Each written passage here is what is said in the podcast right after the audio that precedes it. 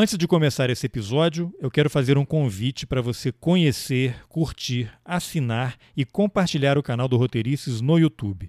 Apesar de ser um canal criado há poucos meses, ele tem crescido de maneira bem consistente.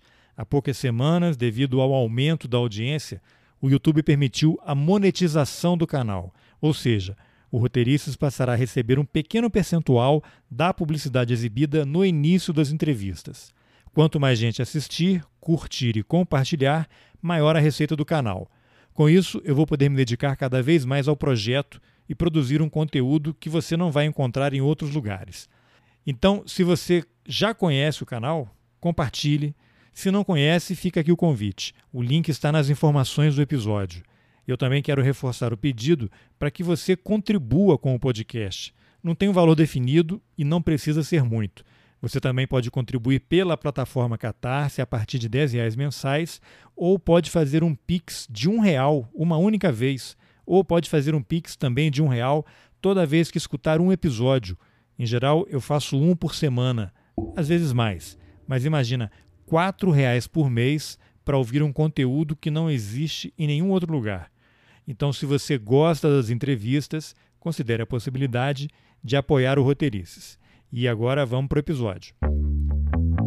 Quantas vezes você já não ouviu, desde a campanha de 2018, alguém usar a palavra fascismo como sinônimo de extrema-direita, nazista, conservador e, claro, bolsonarista? Esse então é um clássico. Acusar alguém de fascista tornou-se a ofensa mais comum nos últimos anos. Muitas vezes, no entanto, a palavra é usada fora de contexto. Daí surge a questão: Bolsonaro é fascista? E o governo Bolsonaro é fascista? Estamos num regime fascista? Para falar sobre isso, eu entrevistei o historiador Demian Mello, tendo como gancho um texto que ele escreveu chamado O Bolsonarismo como Fascismo do século XXI. Então, antes de sair por aí chamando os outros de fascista, escute o que o Demian tem a dizer. Eu sou Carlos Alberto Júnior e esse é o Roteirices. Vamos nessa. Demian, eu vou pedir para você começar a nossa conversa fazendo uma breve apresentação sua. Antes eu tenho que fazer um disclaimer aqui, né, como para usar um ficar fama chique, né, falando em inglês. Que eu ouço você há muitos anos em vários podcasts que eu sou fã. Acho que o primeiro, primeira participação sua que eu vi foi no lado B do Rio, falando sobre Marx depois teve alguns podcasts aí que eram aulas que você, ou painéis que você participou. Ouvi também no História FM, você e uma colega, desculpa que eu não lembro o nome dela, também especialistas em Marx ali. E eu falei, caramba, e então estou realizando aqui um dos meus sonhos, que é fazer uma, um bate-papo aí com você. Te agradeço já antecipadamente a gentileza e, e abro aí para você fazer uma breve apresentação, porque a gente tem muita coisa para falar. Tá bom. É, bom, em primeiro lugar, agradecer muito né, o convite para estar aqui conversando contigo. Como eu te disse quando você me fez o convite, já acompanho o teu canal também, então recíproca, né? Eu também é, gosto muito do teu trabalho e estou muito feliz de estar aqui. Eu sou professor de História Contemporânea, é, dou aula no Bacharelado de Políticas Públicas da UF, que fica no campus de Angra dos Reis. Eu tenho estudado a do conservadorismo, mas principalmente do ponto de vista da, do estudo sobre pensamento político da direita, né? Eu me interesso mais nessa nesse campo da história do pensamento político, né? embora evidentemente me interesse por outras questões que envolvem a própria ascensão né, do, da direita no mundo, então neoliberalismo, né? mas principalmente o tema do fascismo tem capturado muito minha atenção nos últimos anos, né?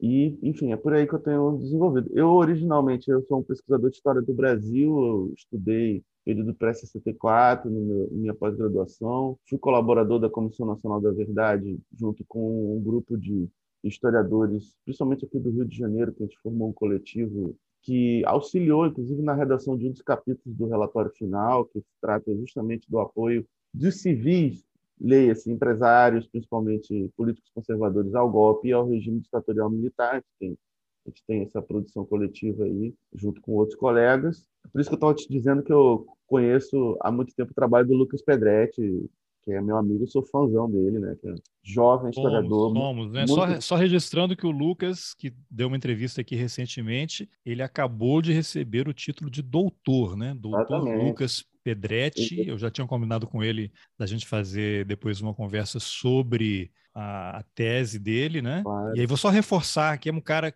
irritantemente jovem, 28 anos, Brilhante. brilhante e que Exatamente. vai dar enormes contribuições ao país pelos próximos 50, 60 anos.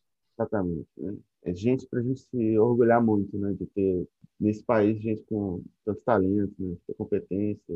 Pois bem, então é isso. Eu, eu comecei com essa de objeto depois, principalmente a partir de 2015, eu voltei meus estudos para estudar a direita mesmo, conservadorismo e principalmente é, me inteirar da literatura que é imensa a respeito desse disso, né?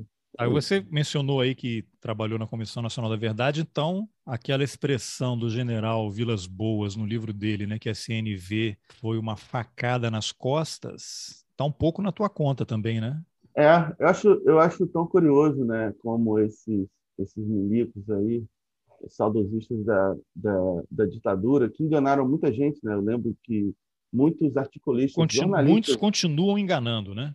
Não, mas eu lembro que durante muito tempo alguns é, analistas bastante progressistas, né, é, brasileiros, não vale, não, não é o caso de citar o nome deles, mas consideravam Vilas Boas um legalista, né? É muita vontade de acreditar, né, num cara desse.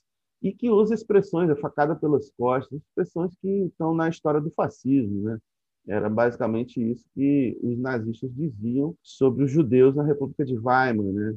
né? É, que eles tinham feito isso, né? Ou seja, a mitologia nazista é a ideia de que eles estavam vencendo a Primeira Guerra Mundial, a Alemanha estava vencendo a Primeira Guerra Mundial, mas eles foram traídos pelos políticos, né? principalmente os judeus, né? que no caso é, alemão era principalmente os políticos da social-democracia. Né? Não, mas é. assim, a gente, como falei, eu estava tipo stalking você há muitos anos, né? Aí na, nos podcasts, né? E aí, como eu uso pouco o Facebook, e aí voltei a usar por conta de divulgação aqui do trabalho do, do podcast, do canal no YouTube, aí você apareceu na minha timeline no Face, né? Eu pedi amizade, você gentilmente aceitou, não sei se futuramente isso terá consequências nefastas para você ou não. E aí eu vi um texto seu que era uma espécie de era uma, uma, análise sobre essa espécie de já ganhou aí dos apoiadores do Lula, né? Um alerta de que as coisas não são como parecem, né? Né? Como, como, ninguém achava que o Bolsonaro ia ganhar, quem é que vai garantir que ele não pode ser reeleito, né? Então uhum. a gente tem que ficar muito atento. E aí a gente começou a se comunicar e você me mandou um texto, na verdade foi a Maiara Balestro, uma historiadora que recentemente defendeu a dissertação de mestrado dela sobre o Brasil Paralelo, e ela está sendo essa semana atacada de uma forma absolutamente covarde pelo por esse braço auxiliar da Brasil Paralelo, tem um empresário aí que é um dos financiadores da Brasil Paralelo, que está fazendo uma campanha fortemente contra ela nas redes sociais de forma é, aviltante, assim, né? E aí você vê que violenta, dela, né? foto dela ser mulher, né? Mais tem ainda. Várias, né? várias coisas. Importante no início já, né? Falar também é bem dessa jovem historiadora talentosa e prestar nossa solidariedade a solidariedade ela. Né? total, até porque os ataques são por conta de uma entrevista que ela deu para mim no é, podcast né? e no Sim. canal no YouTube. O que eles fizeram, eles claro. pegaram, sem minha autorização, um trecho Sim. da entrevista dela, recortaram Sim. ali, estão usando, dizendo que ela está falando mentiras, quando na verdade ela cometeu, ah, ela chamou o cara que é deputado de governador cometeu um equívoco, né? uma entrevista de quase duas horas, chamando de mentira, uma das mentiras, um ataque assim muito covarde. É tipo um aspecto absolutamente lateral para o cerne da pesquisa dela, que é extremamente é. relevante, né? Mas ela já Exatamente. tem sido alvo há algum tempo de todo mundo Sim, já teve a história do e-book também, né? Que recebeu uma notificação extrajudicial. Depois eu vou deixar o link da entrevista dela aqui nas informações do episódio, porque é importante que as pessoas ouçam e compartilhem, né? Porque esse tipo de coisa é intimidação, né? Intimidação ao claro. trabalho de pesquisadores. Eu, por Sim. alguma razão, ainda não caí nessa rede de ódio aí, não, não, não a nossa hora a nossa hora vai chegar. É, tomara que não, mas assim, eu quando eu, eu, notei que nos últimos dias comecei a ter um monte de seguidores no Twitter com foto do Olavo de Carvalho, ah. bandeirinha do Brasil, eu já vou lá e bloqueio logo, né? Não, não, não me mandam ataques, não comentam, mas estão ali monitorando. Não sei se é robô, esse pessoal que controla diversas contas, eu já logo bloqueio, mas vamos ver o que, que acontece. Mas, de qualquer forma, a gente vai em frente. Bom, mas aí por conta desse texto aí do Esse Preocupante Já Ganhou, você me mandou um texto que você escreveu, cujo título é O Bolsonarismo como Fascismo do século XXI. Então, acho que antes de falar mais detalhadamente do texto, eu ia te pedir uma breve definição, porque é um tema hiper complexo, não há consenso nem entre historiadores, né? Os caras se pegam aí, são, juram outro de morte. Uma, uma breve definição: fascismo. O que é o fascismo? Como ele se diferencia do nazismo, de forma que a gente possa entender se esses termos podem, de alguma forma, ser aplicados ao que a gente vive, não só no Brasil, mas em outros países. Pois bem, é, em primeiro lugar, se lembrar que o fascismo ele tem uma origem no período entre guerras, né? ele é um fenômeno é, emergente no período imediatamente depois da Primeira Guerra Mundial, e ele é, em certo sentido, principalmente do ponto de vista ideológico, um fenômeno de reação à Revolução Russa, né? então, portanto, ele tem um aspecto ideológico anticomunista muito pronunciado. Não é a única forma de anticomunismo, mas o anticomunismo é digamos, uma característica importante.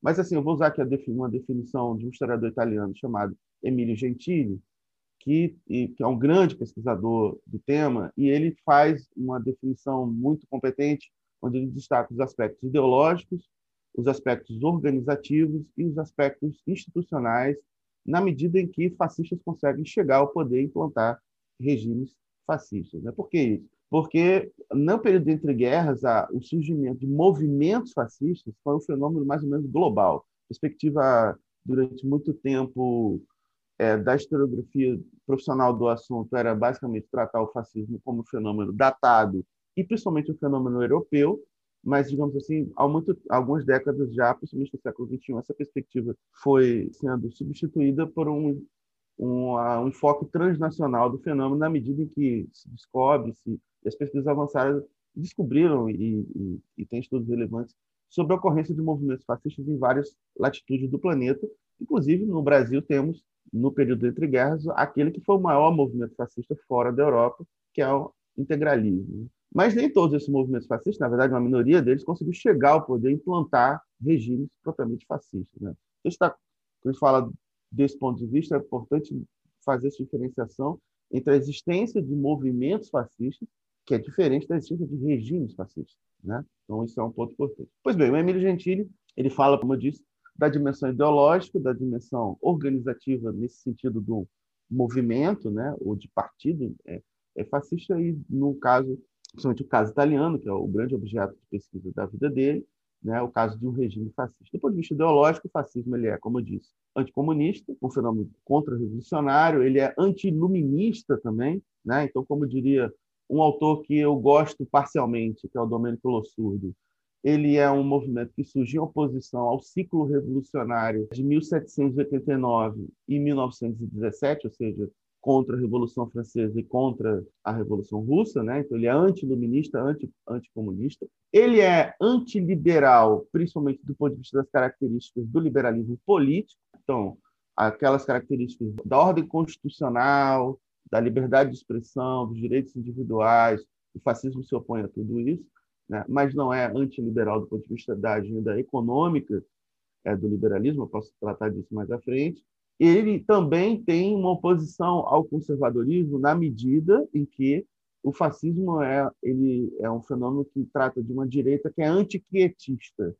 Né? Ele, ele pretende não conservar a ordem institucional, embora do ponto de vista da estrutura de classe ele seja um fenômeno de, que pretende, pretende de restauração da ordem social, a ordem de classe, a ordem do capitalismo, mas ele se opõe, ele é, ele é, ou seja, ele pretende subverter uma ordem política, principalmente essa ordem política é, do Estado liberal. Né? Então, ele não seria conservador nesta medida muito específica. Mas é importante pensar que esse aspecto ideológico do, daquilo contra o qual o fascismo se opõe, a principal oposição certamente é o, é o comunismo, e aí comunismo numa chave de colocar tudo que é de esquerda dentro da chave do comunismo, né?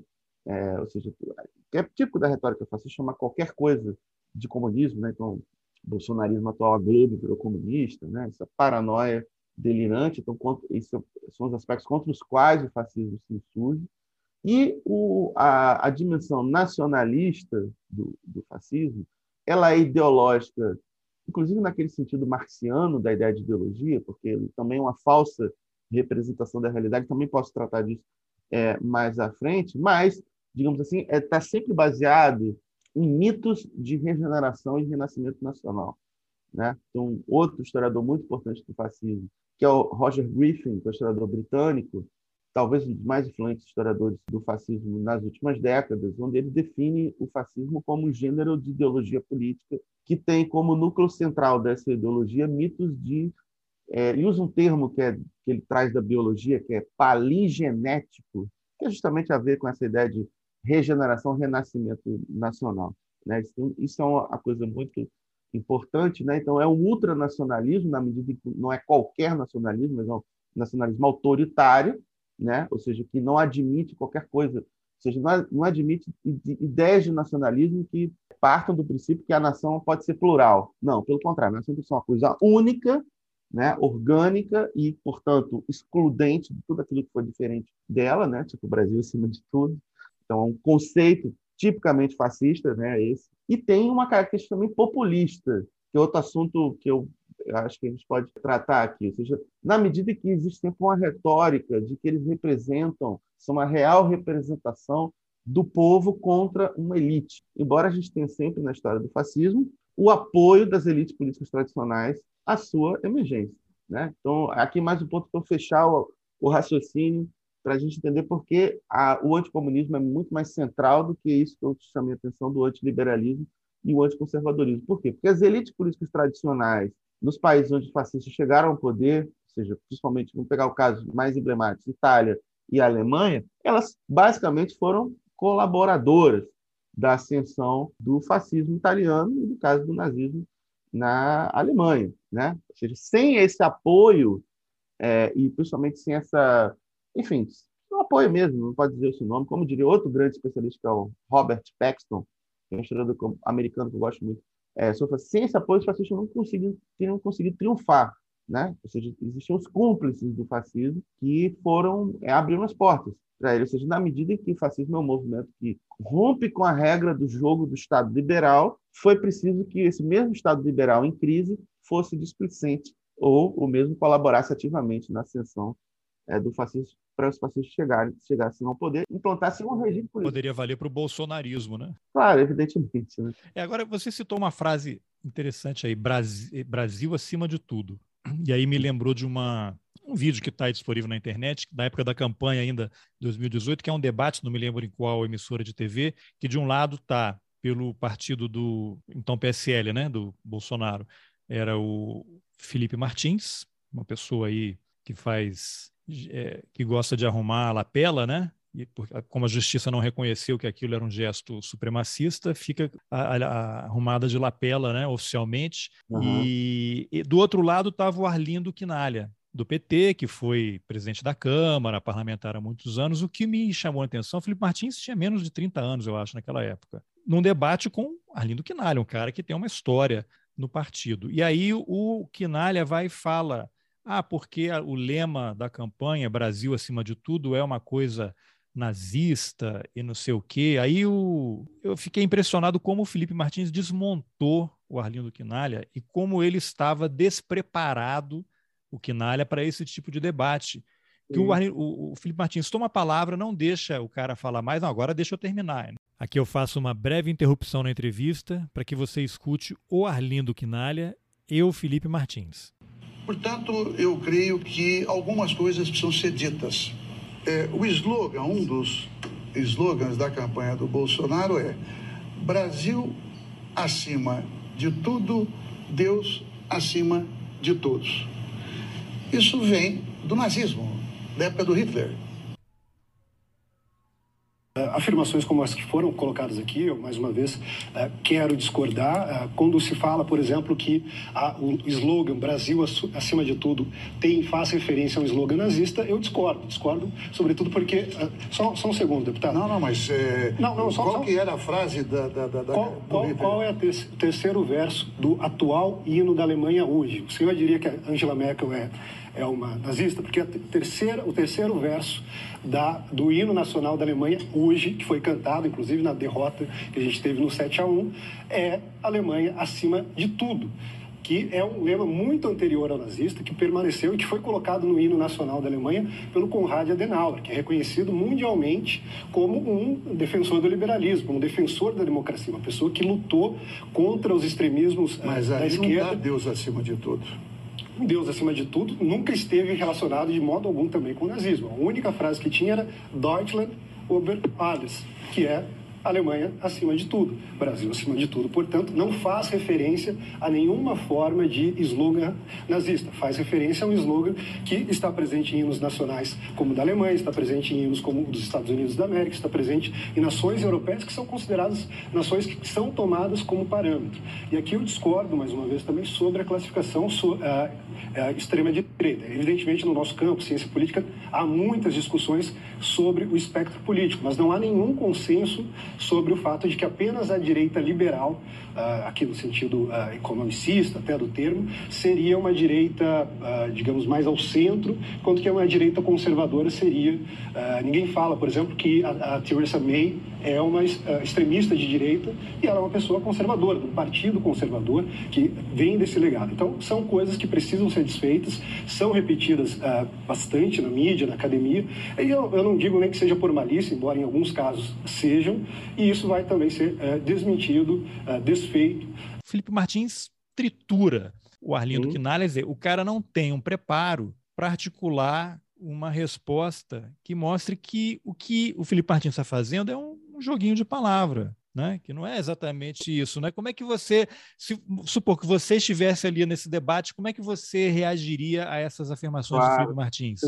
Existe uma, uma característica do fascismo, que é o fato de que eles fa fazem uma síntese e eles partem do material cultural da sociedade onde eles emergem. Né? Então, por exemplo, a Cruz de Ferro, que é um símbolo hoje nazista, era um símbolo de uma condecoração do exército prussiano instituído no início do século XIX. Mas a partir do momento que o Adolf Hitler ostentava a Cruz de Ferro na, seu, na sua farda, que foi uma condecoração que o Hitler ganhou né, por sua participação como cabo na Primeira Guerra Mundial, né, aquilo se tornou, ou seja, foi ressignificado. É o mesmo caso da suástica, ou seja, que originalmente um símbolo ligado à cultura hindu, né, do eterno movimento da sociedade, aquilo se torna um símbolo nazista, porque o, o, o, esse, o fascismo ele reelabora né, apropriações para ressignificações. Ou seja, hoje um, um símbolo nazista que a gente vê, por exemplo, é, sendo utilizado por militares ucranianos, né, que é o Sol Negro.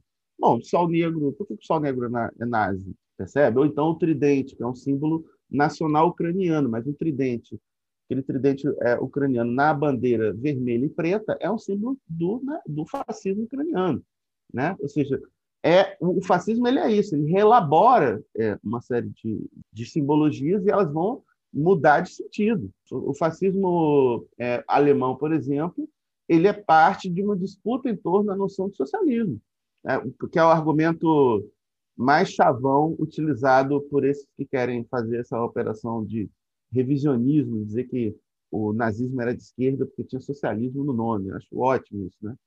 É, Inclusive tem um vídeo que eu vou até colocar depois o áudio aqui na, na entrevista, que é do secretário de Política Econômica do Ministério da Economia, Adolfo é. Saxida. Ele dava aulas pela internet, fazia lives, e aí alguém fez uma compilação. E aqui você escuta algumas das ideias de Adolfo Saxida, uma das pessoas responsáveis pela condução da economia brasileira. Vamos pegar um outro exemplo agora, Pinochet. Pinochet é o ditador do Chile. Esse já é mais difícil. Por quê? Porque Pinochet, ele claramente colocava o Estado acima do indivíduo. Por quê? Porque ele exterminou um monte de gente, cara. Pinochet foi um ditador no Chile, ele sumia com as pessoas. Um ditador que some com as pessoas não pode colocar o um indivíduo acima do Estado. Então, nesse ponto, era uma... Pinochet estava favorecendo o Estado. Só que, por outro lado, Pinochet também defendia um sistema de preço via mercado. Então, por esse lado, Pinochet era um cara de direita. Então, Pinochet já é um cara mais difícil de enquadrar no esquema que eu coloquei aqui. Por quê? Porque, por um lado, ele colocava o Estado acima do indivíduo. Então, desse jeito, ele é um esquerdista, porque ele coloca o Estado acima do indivíduo, da liberdade individual. Mas, por outro lado, Pinochet queria um sistema de preço via mercado, ele queria propriedade privada. Então, nessas, Na parte econômica, Pinochet era de direita. Na parte política, era de esquerda, porque colocar o Estado acima dos outros é um cara de esquerda. Mas na parte econômica, Pinochet era de direita. Eu entendo que você queira falar que não, nós temos que fazer uma reparação histórica, porque os negros foram escravizados aqui no Brasil, então nós temos que ter essa reparação. Bom, olha só, o último grupo que foi extremamente maltratado no Brasil não foi negro.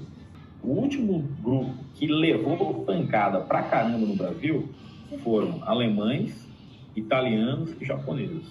É difícil você argumentar que 200 anos depois do final da escravidão existe uma dívida histórica. Eu sou contra a cota para deficiente físico. Será que Hitler dava mais valor ao Estado ou ao indivíduo? Será que Hitler dava mais valor à função social da propriedade ou à função privada? Será que Hitler gostava mais do planejamento central, do Estado grande, ou do mercado com o Estado pequeno? Antes de responder, eu vou dar uma dica para você. O que, que é PT? PT é a sigla do Partido dos Trabalhadores. Da mesma maneira que PT é a sigla do Partido dos Trabalhadores, o Partido Nazista era uma sigla. Você sabe qual que era a sigla do Partido Nazista? Partido Nazista significa o Partido Nacional Socialista dos Trabalhadores Alemães. O Partido Nazista, do qual Hitler fazia parte, foi o grande líder, era o Partido Nacional Socialista dos Trabalhadores Alemães. Você realmente acredita que um partido socialista dos trabalhadores ele é um partido de direita? Basicamente é um procedimento de colocar o crime no colo do adversário, mas é preciso lembrar, por exemplo, no caso, bom, os termos, ah, porque é nacional socialismo. Então, quando encontrar um cavalo marinho, tenta cavalgar ele, que é um cavalo, né? É o mesmo nível de é o mesmo nível de infantilismo na argumentação, né? Ou seja, não faz, ou seja, a Igreja Católica fez um acordo com Mussolini se o Mussolini fosse um socialista ainda, ele tinha sido socialista, tinha sido expulso do Partido é, Socialista. Teria feito, né? As potências ocidentais tinham sido tanto condescendentes com as operações de expansionismo do Terceiro Reich. Se o regime do Hitler fosse de esquerda, por que, que os empresários alemães, né? Fritz Thyssen, por exemplo, que é um, muito, conhecido financiador é, do partido é, do Hitler, por que, que, por que, que ele fez isso? Ele era suicida? Né? Mas esses, esses, essas argumentações da extrema-direita atual, elas todas partem de um nível grande de desconhecimento da coisa, de manipulação mesmo do passado histórico e, e ou seja, o termo socialismo, ele durante muito tempo na Alemanha, do ambiente cultural alemão, ele foi objeto de uma disputa. Se você lê, por exemplo, o Manifesto Comunista, a terceira parte do Manifesto Comunista, o Marx e o Engels discutem criticamente com várias outras correntes é, que falavam de socialismo e comunismo. E a primeira primeira, é a terceira seção do Manifesto Comunista. A primeira que eles falam é o socialismo reacionário, ou socialismo feudal. Ou seja, aqueles que falavam de socialismo, e o anticapitalismo deles, na verdade, era uma visão nostálgica do mundo pré-capitalista. Portanto, uma visão reacionária. No início do século XX, o Oswald Spengler, que foi um grande autor conservador, né, do pensamento conservador, inclusive uma das fontes do pensamento do, do Olavo de Carvalho, ele falava de socialismo prussiano. O termo socialismo é um termo em disputa no ambiente cultural alemão, e é por isso que o partido do Hitler vai se utilizar ele também com o propósito de ganhar a classe trabalhadora para o apoio a esse partido, coisa que eles nunca tiveram. Né? As pesquisas relevantes sobre o assunto do, do nazismo sempre, sempre mostraram que um dos setores da sociedade alemã mais resistentes à influência do nazismo foi a classe operária, que, ao contrário, era muito hegemonizada pela social-democracia, né, que foi a grande partido operário é, alemão naquele momento, e depois com os comunistas, né, que também disputavam influência no movimento, movimento operário. Bom, isso eu estou adiantando coisas aí que são importantes, que fazem parte dessa retórica da extrema-direita, que querem sempre criar essa confusão sobre os, os significados insignificantes. Né? Eles se instituem fazendo uma grande confusão no discurso político. Né? Então, e a utilização desse tipo de, de manipulação. Estou falando manipulação porque, basicamente, é o seguinte: o campo de estudo sobre fascismo é um campo de estudo relevante, tem uma produção imensa. A maior parte dos grandes especialistas são pessoas que a gente pode chamar de liberais ou mesmo de conservadores, e você não encontra nenhum especialista falando essa idiotice de que nazismo é de esquerda. Ou seja, essa, esse não é um debate acadêmico, não é um debate do campo científico.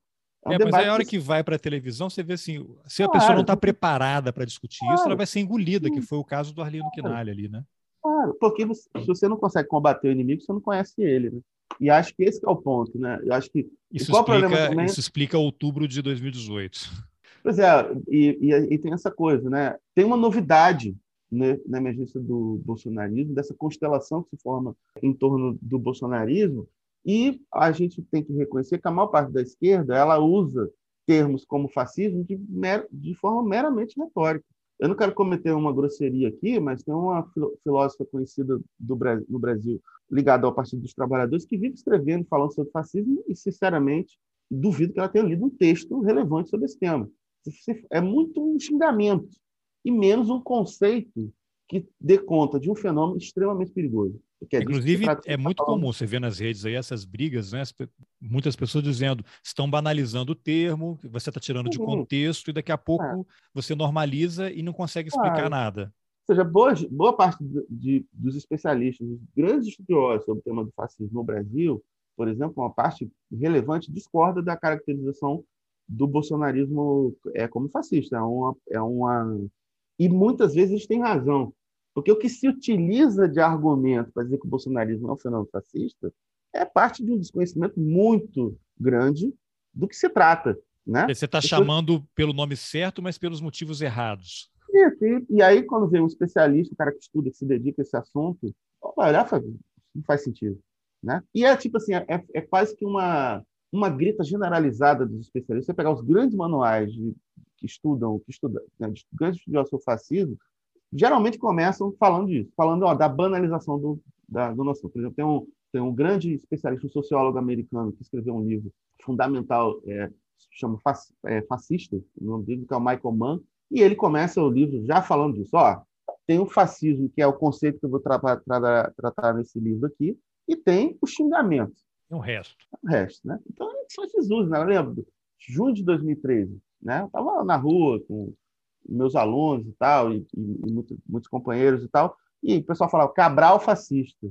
Pô, eu detesto o Sérgio Cabral, mas ele não era fascista, porque o fascismo é, é uma categoria de, que trata de um fenômeno específico, inclusive específico no campo da própria direita e no campo da própria extrema direita. Não é qualquer extrema direita que é fascista. E evidentemente isso é um, é um campo é um campo de conhecimento que é dos especialistas, né? Então, no senso comum, o fascismo é um xingamento com o qual você uma injúria né, contra os seus inimigos políticos. Né? Mas há um problema quando a gente banaliza isso. Né? O grande filósofo marxista brasileiro, saudoso Leandro Conde, tem um livro maravilhoso que chama Introdução ao Fascismo, que não por acaso ele começa falando dessa banalização também. Ou seja, o fascismo é algo específico. Veja, todo mundo que se dedica a estudar o assunto, seriamente, vai implicar com esse uso banalizado do termo é, fascista. Né?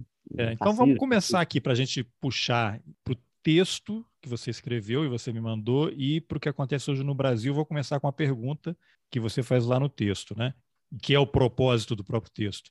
É correto caracterizar o bolsonarismo como fenômeno fascista? Sim, não, por quê? Qualquer que seja a sua resposta. Então, primeiro, sim, como fenômeno fascista, o que não significa, né? já vou colocar o, um habeas corpus preventivo aqui, que a gente viva sob a gente não vive sob um regime fascista.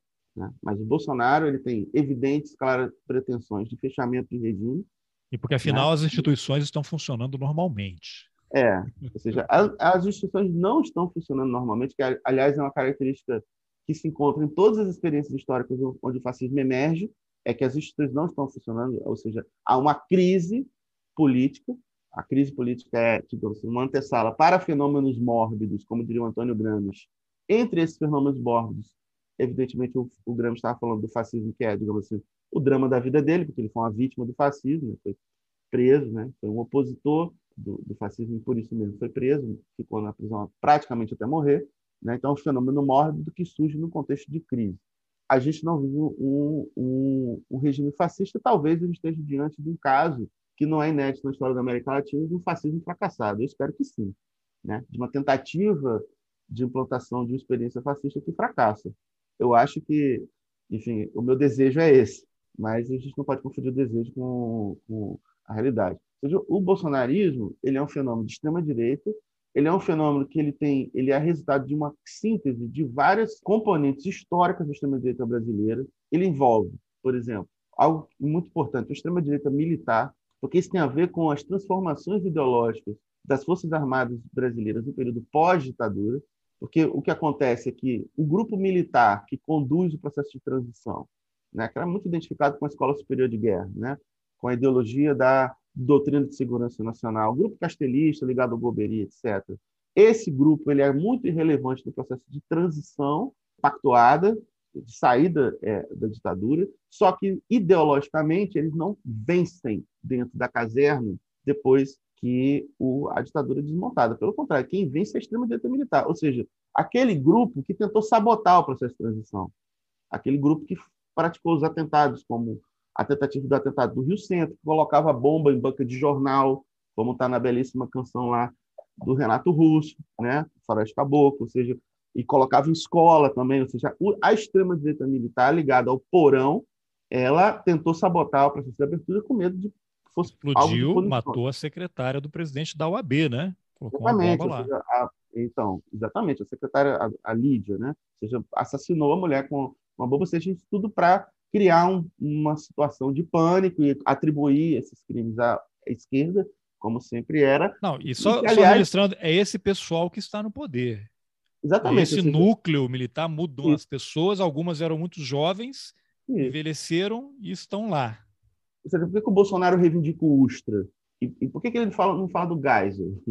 Perceba? Ou seja, eu não tenho nenhuma simpatia pelo Geisel, pelo grupo castelista. E aí você lembra com quem Ustra e Heleno trabalharam? Silvio Frota. Silvio Frota, que tentou derrubar Sim. o Geisel e perdeu. Acusando, acusando o Geisel de ser o quê? De ser um governo infiltrado por comunistas. Né? Ou seja, não é de hoje que tem essa loucura, essa paranoia né, dessa extrema-direita que fica acusando um setor da própria direita de ser comunista. Né? Evidentemente, é, ou seja, ele tem essa herança da extrema-direita militar, que é onde vem o Bolsonaro, né, do terrorismo da extrema-direita, ele vem desse, desse núcleo. Desse núcleo que também surge a experiência que reelaborada na virada para o século XXI da origem das milícias, né, porque, como explica muito bem o professor José Cláudio, sociólogo, grande sociólogo da Universidade Federal Rural do Rio de Janeiro, e o Bruno Paes Manso, grande jornalista, com, autor do livro A República das Milícias, né? Ou seja, a milícia ela é, ela tem um histórico precedente, os grupos de extermínio, os esquadrões da morte, que vêm do período anterior à ditadura, mas que vão ser é, usados na repressão esquerda. É a origem do sistema do DOCOD, no período pós-AI-5, é justamente a fusão né, entre os esquadrões da morte, é, é, esses grupos de matadores, né, praticamente organizados por agentes da segurança pública, que vão trabalhar na repressão à esquerda e depois da ditadura esse pessoal vai trabalhar para a contravenção. Né? Vai trabalhar principalmente para o jogo do bicho. No Vive no, na, você tem no Rio de Janeiro Capitão Guimarães, todos esses caras com capitão no título Guimarães. eram militares que saíram Sim. do exército e passaram a trabalhar oficialmente no que eles já faziam antes. Isso, mas é militares, são policiais civis, delegados de polícia. É o caso do Cláudio Guerra, que foi um dos poucos militares, que policiais, na verdade, ex-agentes da repressão, que admitiram crimes e, e confessaram esses crimes, dando um depoimento super importante para a Comissão Nacional da Verdade e dando entrevista também para outros jornalistas. O que, que era o Cláudio Guerra? O Cláudio Guerra era um cara que foi chefe do DOPS, do Espírito Santo, trabalhou como matador, né? Ele era um, ele era um agente que viajava pelo Brasil para com o objetivo de assassinato político. Então, ele era o cara que matava as pessoas, ele não prendia, torturava, ele basicamente matava, eliminava é, essas pessoas. Depois se tornou o chefe do jogo do bicho do Espírito Santo. A versão 1.0 do atual escritório do crime que opera no Rio de Janeiro.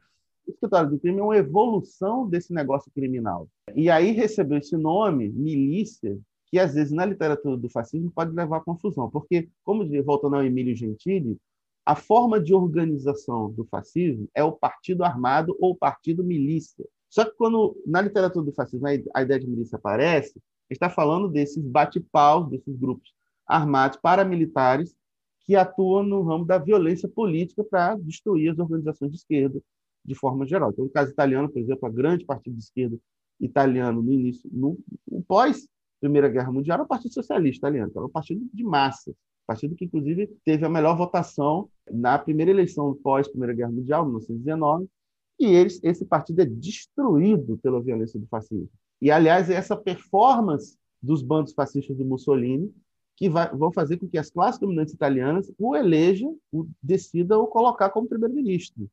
Né? Era um partido minoritário, Partido Fascista, mas eles tinham, tinham tido uma boa performance na violência contra os socialistas é, italianos, que era a principal organização de esquerda da, naquele país. Então, essa ação paramilitar é uma característica importante do fascismo. Obviamente que a gente sabe, inclusive com as pesquisas, como é o caso da própria pesquisa muito importante do Bruno Paes Manso, que o bolsonarismo é organicamente ligado a essa forma de crime organizado que é a milícia.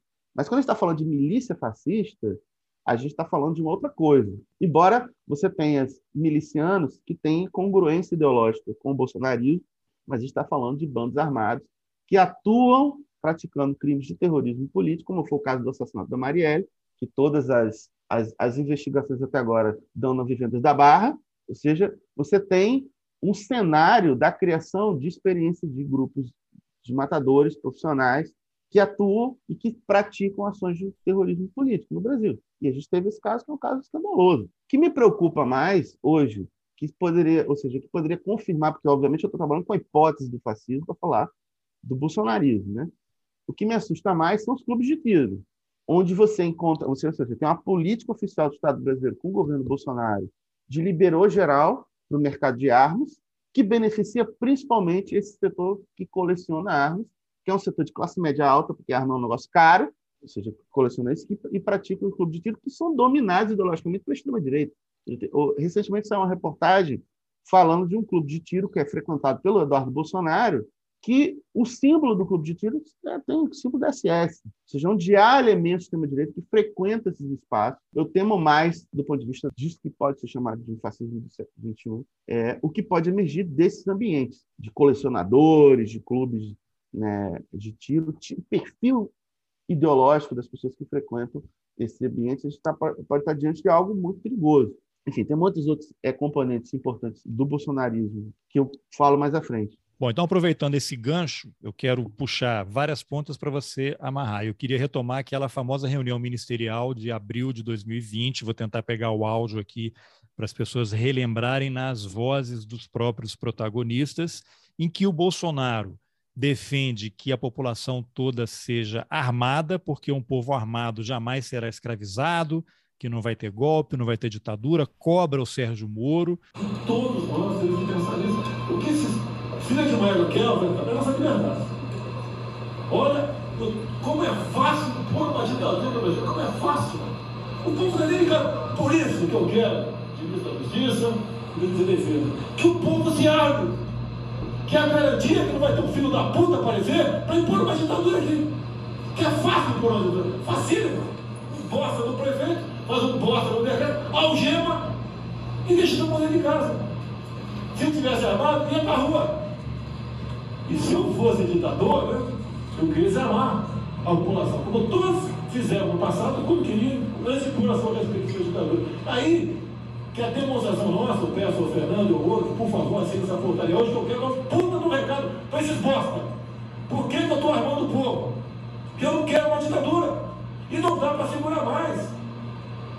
Não dá para segurar mais. É quem não aceitar a minha, as minhas bandeiras da mais, família, Deus, Brasil, armamento, liberdade de expressão, livre mercado. Quem bem está no governo errado. Espere para 22 né, o Zonalvo Dias, espere o Alckmin, espere o Haddad, ou talvez o Lula, né? E vai ser feliz com eles, pô. No meu governo tá errado. É escancarar a questão do armamento aqui. Eu quero todo mundo armado. Que o povo armado jamais será escravizado. E que cada um faça, exerça o seu papel, se exponha aí eu sinto falta de um país hipócrita, né, como Estados Unidos, países europeus, em que, diante de. O cara é pego, né? Ministro da Saúde da Inglaterra, fotografaram ele sem máscara lá no escritório dando um beijo na namorada, né? Sendo ele casado, o cara pediu para sair. Aqui não, o ministro da Educação, flagrado em áudio, né, fazendo tudo o que ele fez e o cara não sai, né? Só quando fica insustentável. Então a gente passou, aproveitando essa época da pós-verdade, somos pós-hipócritas, pós-cínicos, né? Qualquer coisa. Me faltam até palavras para definir. Mas aí naquela reunião o Bolsonaro defende armar as pessoas, cobra do Sérgio Moro, que como ministro da Justiça podia ter dado voz de prisão em relação a vários crimes que estavam sendo cometidos ali diante dele, né, em flagrante. E aí o que acontece? Você tem facilitação de compra de armas, como você mencionou, de importação, redução de impostos e uma coisa que eu acho também curiosa, para dizer o mínimo, uma mudança na legislação que passa pelo Exército que acaba ou restringe o rastreamento de munição. Quer dizer, por que você rastreia uma munição? Porque uma polícia entra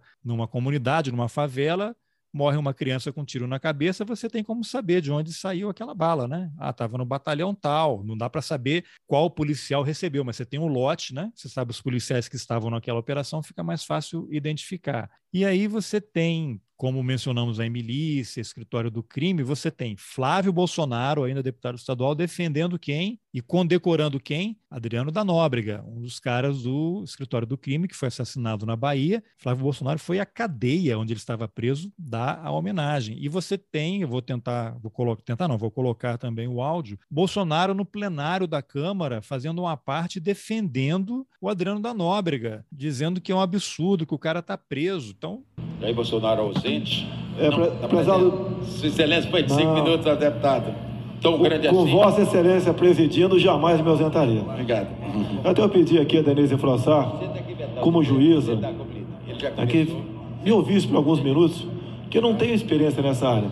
Eu quero até depois me aconselhar com ela. Senhor presidente, pela primeira vez eu, eu compareci integralmente a um tribunal do júri na segunda-feira próxima passada estava sendo julgado um tenente da Polícia Militar de nome Adriano. A acusação era que numa, numa incursão, numa favela, teria sido, uh, teria sido executado um elemento que, apesar de envolvimento com o narcotráfico, a imprensa deu conotação que ele era apenas um simples flanelinha.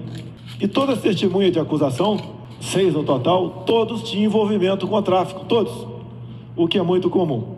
E ele era o décimo militar a ser julgado.